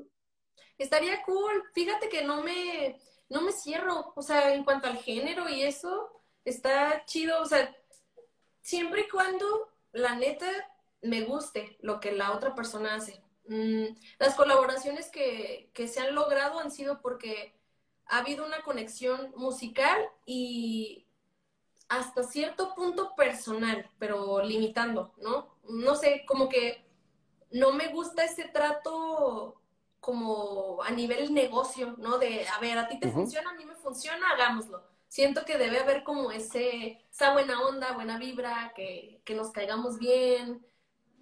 Para mí eso es como el, el primer filtro. O sea, cuando tengo muy presente, por ejemplo, una colaboración que les gusta mucho es la de En Francés, una rola de Eric Mendoza. Yo a Eric no lo conocía, entonces me, me, mandó un mail y me dijo, oye, fíjate que tengo esta canción y me mandó el demo y todo, lo escuché. Dije, no manches, qué buena rola. O sea, me gustó mucho la rola cuando la escuché. Le dije, oye, pues me late, pero vamos a conocernos. O sea, me gustaría que me platicaras qué onda y así. Y ya cuando nos conocimos, estuvo súper chido, o sea, hubo una conexión muy padre, eh, me cayó muy bien y creo que eso también ayudó a que hubiera esa buena onda en la rola y, y en esa comunicación, ¿no? O sea, creo que no me gusta hacer las cosas nomás por porque me va a sumar, ¿no? O sea, independientemente si es Caloncho, por ejemplo, a lo mejor lo conozco y no me cae bien, ¿no? O sea, porque no lo conozco, pues. Pero para mí como que sí es importante como conocernos y que nos caigamos bien y ya a partir de eso, pues ya que se arme algo. La vibra, ¿no? La vibra que pueda haber entre, entre las personas. Sí, pero sí no me cierro. El género es lo de menos para mí. Justo con esto, si pudieras hacer, esta, esta te la veo, ¿eh? si pudieras hacer una colaboración con alguien, artista, vivo, muerto, lo que sea, ¿quién sería? Uy, Em, siempre mi respuesta es con una chica a la que siempre he admirado y creo que en gran parte empecé a grabar covers por ella. Es una chica británica, una cantautora británica que se llama Gabriel Eplin, pero, pero yo creo que sería interesante, bueno, para mí sería así como un super wow con John Mayer. Imagínate una colaboración con John Mayer. Para mí sería como el top top. Sí, en cuanto a como hombres que tocan, cantautores y así, John Mayer para mí está en el top. En inglés, o sea, algo que, no, estás haciendo ahorita tanto. Sí, no, e incluso es chistoso ahorita que lo mencionas porque en el primer EP que lancé fueron cinco rolas y dos de ellas, las originales, son en inglés. Entonces las pasé al español para, pues, para lanzar todo el EP en español. pero al principio cuando recién empecé a componer, componía en inglés. No sé por qué me, bueno, sí sabemos por qué, ¿no? Es como más fácil, em, bueno, siento yo que es más fácil componer en inglés porque no hay como tanta variedad de palabras, ¿no? Una sola palabra puede significar un montón de cosas. Y, y no sé, como que estaría chido, o sea, me gustaría realmente, hay una canción que no la pasé nunca al español, y que la canté en el metro y la incluí en el disco del metro que se llama You Know You Got Me, sabes que me tienes, y es así como más cosa country, y nada más está la versión en vivo en, en, en las plataformas. Ajá, no tiene versión estudio ni nada, pero sí me quedé como con esas ganas de colaborar así como en estilo folcoso country en inglés. Wow. No, y seguramente lo vas a poder hacer. Ojalá estoy, que estoy completamente seguro de que de que lo vas a poder hacer. Eh, mira, vamos a ver otra. Dice, ¿cómo, ya bueno, ya no, ya no lo respondiste hace rato, ¿cómo empezaste en el mundo de la música? ¿Cómo empecé? Em, pues desde muy chica. Mm, la verdad es que nadie de mi familia se dedica a la artisteada como tal. O sea, yo soy como la, el negrito en el arroz, ¿no? este, me gustaba cantar desde muy chiquita y a mí no me consta porque no me acuerdo, pero mi mamá me contó que cuando yo tenía como dos años, teníamos unos vecinos que tenían un puesto de tacos. Y ese vecino me decía, Ale, cántame tal. Y yo cantaba rancheras, cantaba de Pandora, porque era lo que escuchaba mi mamá, eh, de Vicente Fernández y así, de dos años, tres años. Y el vecino me regalaba tacos, como era mi comida favorita entonces yo cantaba y él me regalaba tacos. Entonces ahí, yo puedo decir que ahí empezó, desde que estaba tan bonita y, y, cantaba por, por, para que me regalaran tacos. Luego me empecé a, meter a concursos de canto. Yo empecé a tocar la guitarra hasta los 16. Yo antes nada más cantaba. Y pues en YouTube vi tutoriales y aprendí autodidacta, pues viendo videos. Ajá. Wow. A ver, mira, esta, esta pregunta me gustó, eh, porque obviamente hay preguntas de consejos, eh, cómo le hace un, eh, un, cantautor independiente, cómo poder vivir de la música, todas estas preguntas que son no malas, pero son mucho más comunes. Pero esta me gusta mucho. ¿Qué piensas de la familia? ¿Para ti qué tan importante es la familia? Para mí, pues, ¿qué te puedo decir? Es, mi familia es muy, muy extensa, somos muchos, o sea, tengo muchos tíos, primos, este, siempre he sido de familia muy grande. Pero a raíz de que falleció mi bisabuelita, se cuenta que mi mamá trabajaba todo el día. Entonces, yo básicamente crecí con mi bisabuelita y mi abuelita. Ellas eran las que me cuidaban toda la tarde, todo el día, mientras mi mamá trabajaba. Eh, mi mamá pues era mamá soltera, y estaba yo nada más, yo era hija única. Luego cuando cumplí siete años, mi mamá se casó por segunda vez y tuvieron a mi hermano. Em, y bueno, para mí esa era mi familia, ¿no? O sea, el papá de mi hermano, mi hermano, mi mamá y yo, y bueno, pues el resto que la abuelita, la bisabuelita, las tías y así, siempre fueron, fuimos muy unidos. Pero a raíz de que falleció mi bisabuelita, como que toda la familia se empezó a, dispersar, ¿no? Eso ya hace ocho, nueve, como diez años ya de eso. Entonces, em, sí, o sea, a raíz de eso, siento que cada quien fue tomando su camino y realmente los que yo me apoyo ahorita en este momento, moralmente, es en mi mamá y en mi hermano. Y ya. O sea, no, no es como, ya tengo un rato, pues, eh, estando como de este lado y, siento que mi familia no, no, no logra entender pues qué es lo que hago, cómo lo hago. Siempre está el, el oye, qué más haces? O sea, ¿y, qué piensas hacer si esto no funciona? ¿No? O sea, siempre está como, ¿cuál es tu plan B? Y eso, pues a mí la neta, en vez de motivarme, pues me tira para abajo. Es como, chale, o sea, deberían como de alguna forma sentirse como orgullosos, ¿no? Que, que a pesar de que pues no estudié música, ni tampoco tengo como tíos o primos o mis papás que me hayan enseñado a tocar un instrumento. O sea, como que de mí salió el quiero hacer esto y voy a hacerlo, y, de alguna forma pues salí adelante, ¿no? Em, la familia es, es, importante, o sea, volviendo como al tema principal, la familia es importante, pero creo que en gran parte tú siempre vas a ser pues el motor de lo que quieras o no hacer. Para mí es una pérdida de tiempo el hacer cosas porque la familia quiere o porque es lo que han hecho siempre por tradición, ¿no? Una familia de médicos, estudiar medicina porque es lo que ha hecho la familia.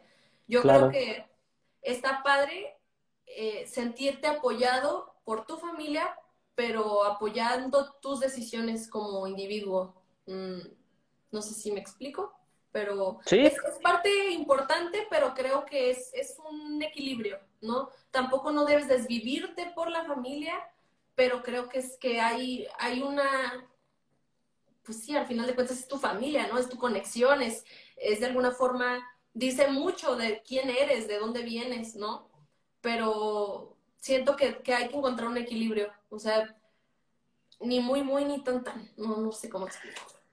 Fíjate que yo creo, ahorita sumando, sumando un poco a lo que, a lo que dices, y, justo por la manera en la que eh, ahora entiendo un poco cómo eh, esto que te decía de cómo te fuiste de, Chihuahua a la Ciudad de México, ¿no? Y tiene mucho que ver, ahora entiendo, por esta situación, ¿no? Eh, que a lo mejor es hasta cierto punto más fácil cuando no tienes o no, no, no que digo, no digo conexión, o no que no esté tan arraigado, pero si hay estos pequeños roces, pues es más fácil como decir, mejor me voy a un lugar donde valoren lo que, lo que estoy haciendo. Y, y a lo que iba también es que a veces uno pensaría que siempre la familia te va a apoyar, siempre va a, a confiar en ti, y no pasa. Pero creo que también eso se convierte después en el catalizador como para decir, es a los primeros a los que les tengo que demostrar, más que demostrar, es a los primeros a los que les tengo que enseñar que estoy haciendo las cosas y que estoy logrando lo que me, lo que me propuse, ¿no? Y desgraciadamente también la familia no la eliges, ¿no? O sea, a veces ese tipo de cosas también pasan y es como, pues sí, hay, hay quienes caen en una familia que es todo bonito y todo unión y todo apoyo y todo eh, genial y todo crezcamos y hay otros casos en los que no, y como bien decías, y como decías, en este, en este caso, digo, no, no es decir es más o menos, o tiene más valor o menos, pero en tu caso, el hecho de que no tuvieras a alguien relacionado en el medio, eh, que a lo mejor no, lo decías, un tío, un papá que ya fuera músico, que ya tuviera ciertos, eh, ciertas conexiones o ciertos contactos, tú no lo tienes o, no lo tuviste, entonces eso sí le da un valor agregado a tu esfuerzo y a tu trabajo, porque es como, pues estoy luchando realmente desde cero, ¿no? O sea, sin nadie y buscando yo la manera de, de pues, seguir viviendo de esto que me gusta. Y ahí se ve el resultado también y se ve reflejado en unos créditos donde tu nombre aparece cinco veces. Y, es y fíjate que no se siente, es que realmente cuando te gusta, ni siquiera lo sientes como un esfuerzo. O sea, sabes que es un esfuerzo y sabes que te ha costado, pero no lo sientes como un, ay, o sea, no lo sufres, al contrario, yo disfruto mucho y es algo que siempre me pasa y es muy triste porque yo, neta, se me dificulta trabajar en equipo, se me dificulta desde siempre, porque soy muy perfeccionista. Entonces, me ha costado, pues, me ha costado como, como lo contaba al principio, pues desprenderme como de esa parte, como sí, pues me ha costado, como, como tú lo dices, ¿no? O sea, de alguna forma ha sido bastante esfuerzo, tiempo y lo que sea, y quieres pues que esto se mantenga. O sea, si es algo que me va a sumar, yo bienvenido, o sea, la puerta está abierta, pero si es algo con lo que yo voy a estar batallando o de alguna forma en vez de subir un escalón voy a tener que retroceder, ahí sí siento que es en parte egoísmo, ¿no? Por el, el que yo, yo estoy como creando mi, mi propio futuro, ¿no? Por así decirlo, estoy eh, dándole pies y cabeza a, la empresa como Ale Aguirre, pero eh, está pues ese conflicto de, de sí, ok, llega un punto donde ya necesitas más gente y necesitas,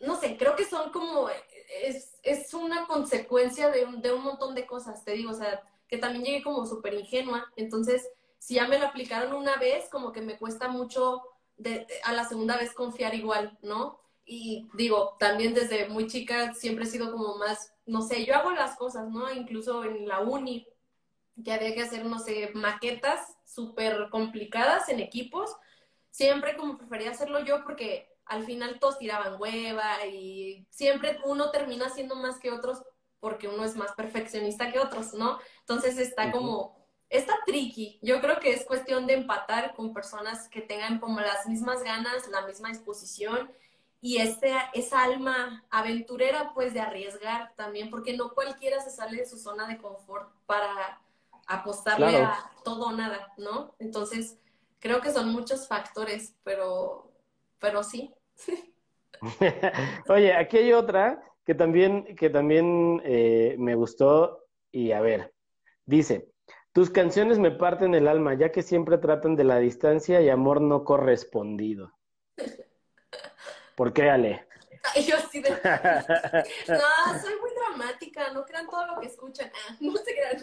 No, sí. Eh, no, la neta es que no puedo decir que me ha ido mal en el amor, ¿no? O sea, me ha ido bien, pero mm, no, no me gusta como darle todo el peso al destino, pero hace poco platicaba con mi mamá y le digo, oye, yo creo que de alguna forma como yo, la neta, cuando estaba más chavita, tipo adolescente, entre 13 y 18 años, fui muy noviera. Entonces, le digo, o sea, como que me gustó, pues, como conocer bastante personas, como que me intrigaba, pues, más que el hecho de pues, compartirte lo que sea, siempre es como, pues es otro mundo, al final de cuentas es, otro mundo y, me gusta explorar, creo que sí tengo espíritu aventurero después de todo. Y, y a partir de que yo decidí mudarme, toda mi atención y todo mi tiempo y todo mi esfuerzo era para mi proyecto, para y por mi proyecto. O sea, no, ahora sí que no perdí el tiempo en, en, en relacionarme amorosamente, siempre fue así como una constante, el, es que vine a esto y focus y siempre, ¿sabes? Mucha disciplina, mucha constancia. Entonces, las canciones que yo compuse hasta el momento, pues hablan de eso, o sea, de historias que en algún momento viví, pero pues que ya en mi cabeza ya están como que bien lejos, ¿no? Entonces la manera de recordar como eso, creo que es a través de la música, a través de las canciones y bueno, son historias como bien comunes, pues que a todo mundo le, pasó en algún momento de su vida. Entonces, también por eso creo que está, está chido poder hablar de una parte de mi vida que, pues, que ya pasó, ¿no? Y que ya no sé si se va a volver a repetir o no, pero que, que haya más personas que están en su proceso de, ¿no? Porque cuando recién empecé con mi proyecto me seguían muchos menores de edad. Y ahorita ya llegué al punto en el que esos menores de edad ya tienen 18. Entonces, a lo mejor ciertas canciones pues les quedaban porque yo las compuse a esa edad, ¿no? Entonces empataban lo que estaban viviendo con eso que estaban escuchando. Entonces, eh, las últimas rolas que he compuesto, pues ya las compuse más recientemente, ¿no? Entonces, también empecé a jalar ese mercado, pues a empatar como las edades. De repente, empecé con mercado menor y ahora estoy con mercado viendo así como todas las estadísticas de, de todos lados, de todas las redes, me siguen entre 27 y 38 años. Entonces ya está como más maduro, ¿no? Ese mercado. Y a lo mejor los menores que me seguían ya son mayores y ya están como en otra etapa de su vida que a lo mejor pueden entender las nuevas rolas y así. Pero, pero sí, no, no me fue mal en el amor, la neta, no me fue mal.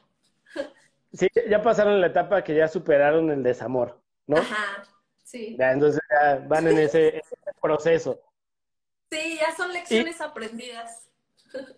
Y que digo, a fin de cuentas es esa carta no entregada, lo que ahora este, te da una satisfacción, que en su momento a lo mejor también te daba una satisfacción de, de o terminar una relación o cortar un, un, un, ciclo o cerrar más bien un ciclo y ahora es abrir otro con eso mismo, ¿no? Sí, sí, totalmente. E incluso, digo, ya no es un secreto, o sea, las personas a las que les llegué a escribir canciones, que no son muchas, tampoco no es como que escriba canciones a, medio mundo que me vaya encontrando, pero, pero esas, esas personas saben pues que esas canciones son para, para ellos. Entonces ya no es como ese misterio, ¿sabes? O sea, no sé, las canciones que he escrito y que tienen como em, inspiración personificada, saben, saben que, que, la rola de qué va y todo. Entonces, estoy tranquila. Estoy contenta también de poder compartirlo de otra forma. Y justo te iba a preguntar eso, si el chico al que le escribiste esa carta eh, sabía que esa carta o esta canción era para él. Sí, sí sabe. Ya después de, un rato, esa carta nunca se la entregué. Al final, físicamente nunca se la entregué, pero ya después le dije que la rola pues era para él y así. Y ahora le puedes decir, ve al, ve al cine, ve la película y escúchala. sí, y exacto. llora. sí. Oye, otra, otra preguntita para ir terminando. Dice, vamos a ver, dice sobre distancia. ¿Tenías algo en mente sobre la canción o hiciste todo en aquel avión? Y cuéntanos un poquito la historia de distancia. Qué bochornoso momento, no se crean. Este... no, eh, distancia sí la escribí en un avión y realmente la letra la escribí en el avión, en los 15 minutos. La escribí en una servilleta de ahí de las que te dan en, el vuelo. La Con los cacahuates. Sí, con los cacahuates, exactamente. Y la música no me acuerdo es, la música ni siquiera la tenía, no, o sea, en ese momento no tenía como, como te contaba la biblioteca musical y de letras, pero creo que, que surgió, la letra sí o sí la, la, compuse en el avión, la melodía no estoy muy segura si salió a raíz de la, del arpegio pues de la guitarra, ni siquiera me acuerdo, para ser bien, bien sincera, de la música no me acuerdo cómo estuvo, pero creo que, la melodía de, la letra surgió cuando estaba tocando la guitarra. Y bueno, pues la letra va de eso, pues de, yo me estaba yendo de Chihuahua, me estaba yendo de Chihuahua y, y pues ya no sabía qué iba a pasar. O sea, de alguna forma como quise intentar el amor a distancia, pero pues no, no se puede. O sea, realmente, digo, hay personas que a lo mejor sí son felices escribiéndose y texteando y por videollamada y pero yo no, yo soy más de platicar en persona, el día a día, el, ¿sabes? No, no, no sé, o sea, las, las relaciones a distancia o cibernéticas, pues no, no, no. Tuve la oportunidad, digo, y no se dio. Entonces, esa rola va de eso, de pues no saber qué va a pasar y de saber si eso va a continuar o no continuar, pero pues de igual manera que quede como por, por escrito, pues que de alguna forma el sentimiento ahí está, ¿no? Pero pues, de esa forma no, no nos iba a dar nada, al menos no de mi parte. Sí, digo, porque a fin de cuentas hay personas que somos mucho más eh, físicas, ¿no? O sea, también eso es importante de repente tener un mal día y, y, simplemente sentarte a ver la tele con alguien o que te dé un abrazo eh, o tener un buen día y tener algo, eh, una, una, satisfacción y alguien a quien contarle y, a lo mejor quieres llegar y de verdad abrazar a esa persona eh, o darle un beso o irte a cenar con él. O sea, ese tipo de cosas creo que es complicado cuando tienes una relación así. Y, y más que no era como decir, ah, agarro un camión y voy a verla un par de horas. O sea, no eran muchos kilómetros. Sí, sí, o sea, de ahí va la rola. O sea, como que siempre he sido muy melancólica. Mm, no siento que tenga un motivo muy fuerte para hacerlo, pero ahora que estoy más grande, lo asocio con pues, el hecho de a lo mejor haber crecido con mi mamá nada más, ¿no? Eh, que digo, antes para mí era así como, no, no pasa nada, no pasa nada, pero ya después que ya creces, dices, no manches, o sea, a lo mejor de ahí viene, pero es, está como muy implícito en, mi manera de ver el mundo y ver las relaciones y querer eso, pues la cercanía física, o sea, no, no es, no sé, no me gusta como sentir que vives en un mundo virtual, ¿no? O sea, mm, sí es eso, me gusta más el contacto físico y saber de la persona y, y saber que puedes contar con esa persona teniéndola al lado o cerca, ¿no? Es muy diferente. Claro, Oye, a ver, para, para ir cerrando, ya hablamos de qué te motiva, de cómo compones, eh, de, de ser arriesgada, pero además de todo eso, la última pregunta y la de cajón, ¿qué te mantiene siempre fresca? ¿Qué me mantiene siempre fresca? Yo creo que el saber que cada día puedes hacer, que, de cada día puedes hacer algo distinto, o sea, que, que realmente cada día es único, no, no, no necesitas hacer una rutina como tal, como dices tú, nosotros tenemos el privilegio de que podemos hacer y deshacer nuestro día a nuestro, acomodarlo como se nos antoje. Y eso para mí es, es, es mantenerme siempre fresca. O sea, me motiva el saber que no tengo que levantarme a una cierta hora y acostarme a una cierta hora y, y hacer todo tan, tan metódico de comer a las dos en punto y, ¿sabes? O sea, esa vida rutinaria de tener como todo en orden. Me gusta sorprenderme, me gusta que cada día, aunque estemos en nuestras casitas, que haya algo que pueda ser diferente tu día, ¿no? Independientemente, digo, ahorita que, lo pienso, una persona que, también se, rige por horarios y, y, que es más metódica, igual también puede haber cositas que enciendan esa chispa, ¿no? De frescura en su día.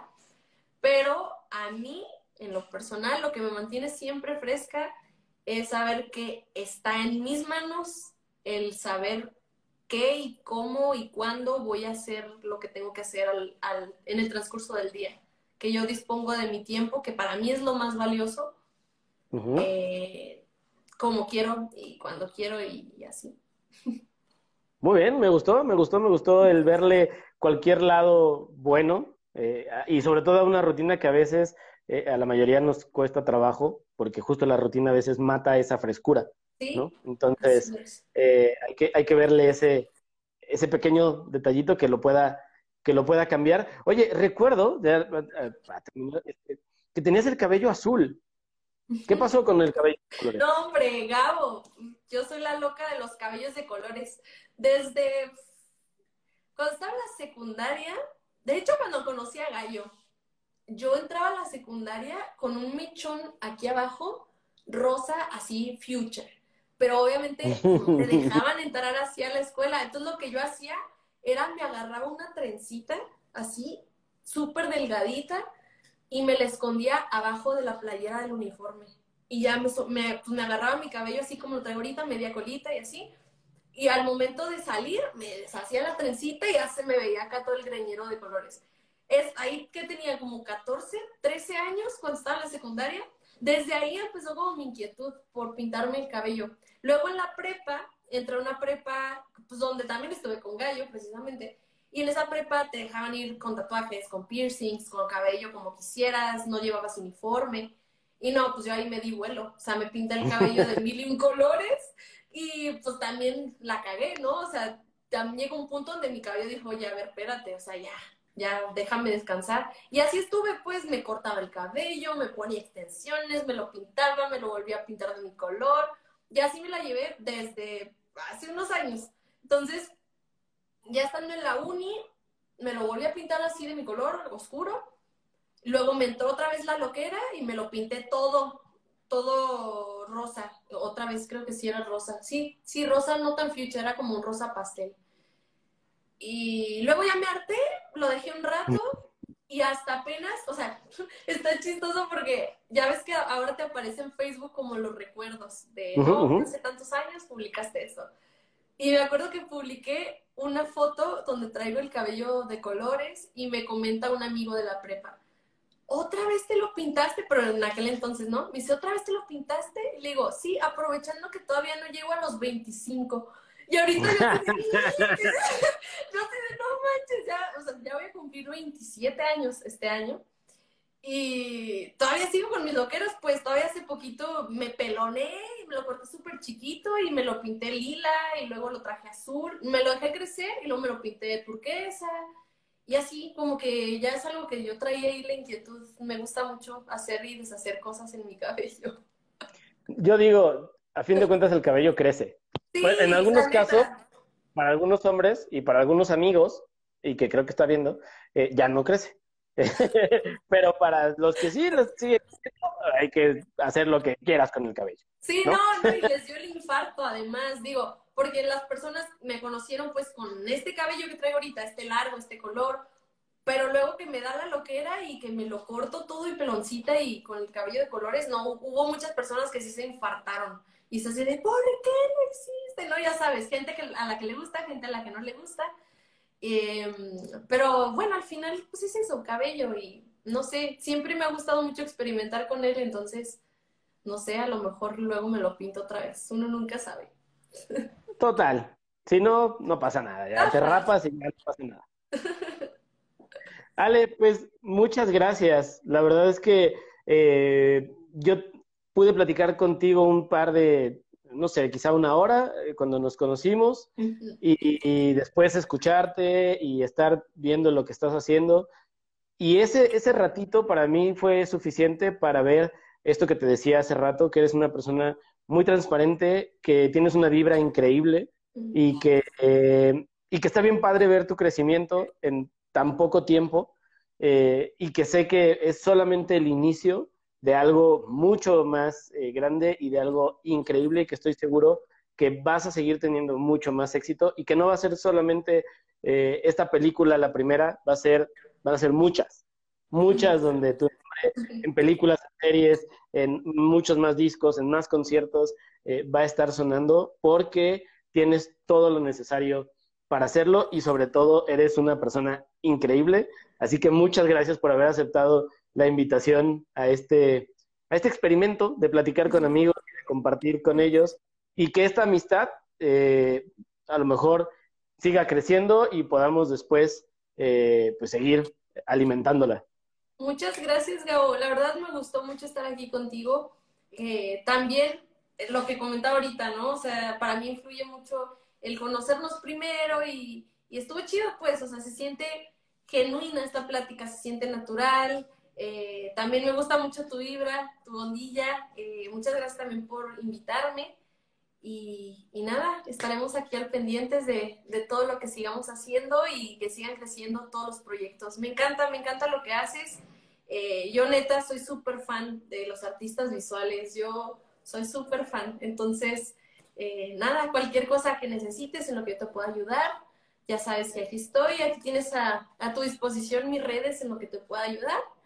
Y pues nada, te mando un abrazo muy fuerte y gracias por todo.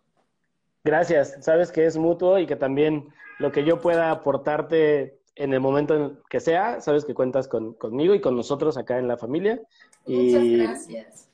y, espero que te siga yendo increíble. No soy tan fan de, ese tipo de películas, pero solamente porque quiero ver, eh, me encanta ver los créditos, eso sí, de todas las películas, me encanta ver los créditos eh, de las películas, solamente porque me quiero sentir eh, orgulloso y porque quiero sentir esa satisfacción de ver que alguien que, que, conozco y que alguien que sé que le está echando muchas ganas aparece ahí su nombre, solo por eso la voy a ir a ver. Y te voy a mandar fotos, que, que te voy a mandar ahí la foto de los créditos de la película.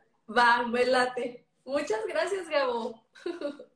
Te mando un abrazo. Un abrazo a ti y a tu familia. Cuídense mucho, síganse cuidando un montón. Ahí lo tienen amigos, espero que hayan disfrutado mucho de este episodio número 10 con Ale. Yo la verdad es que conocí muchas cosas, entendí muchas cosas de por qué sus canciones pues tocan estos temas tan emotivos, tan sentimentales y que llegan al corazón. Y lo más importante, pues que conocimos un poquito más de dónde viene su inspiración, qué es lo que le gusta, qué es lo que no le gusta, pues al momento de estar creando pues el arte y sobre todo sus canciones.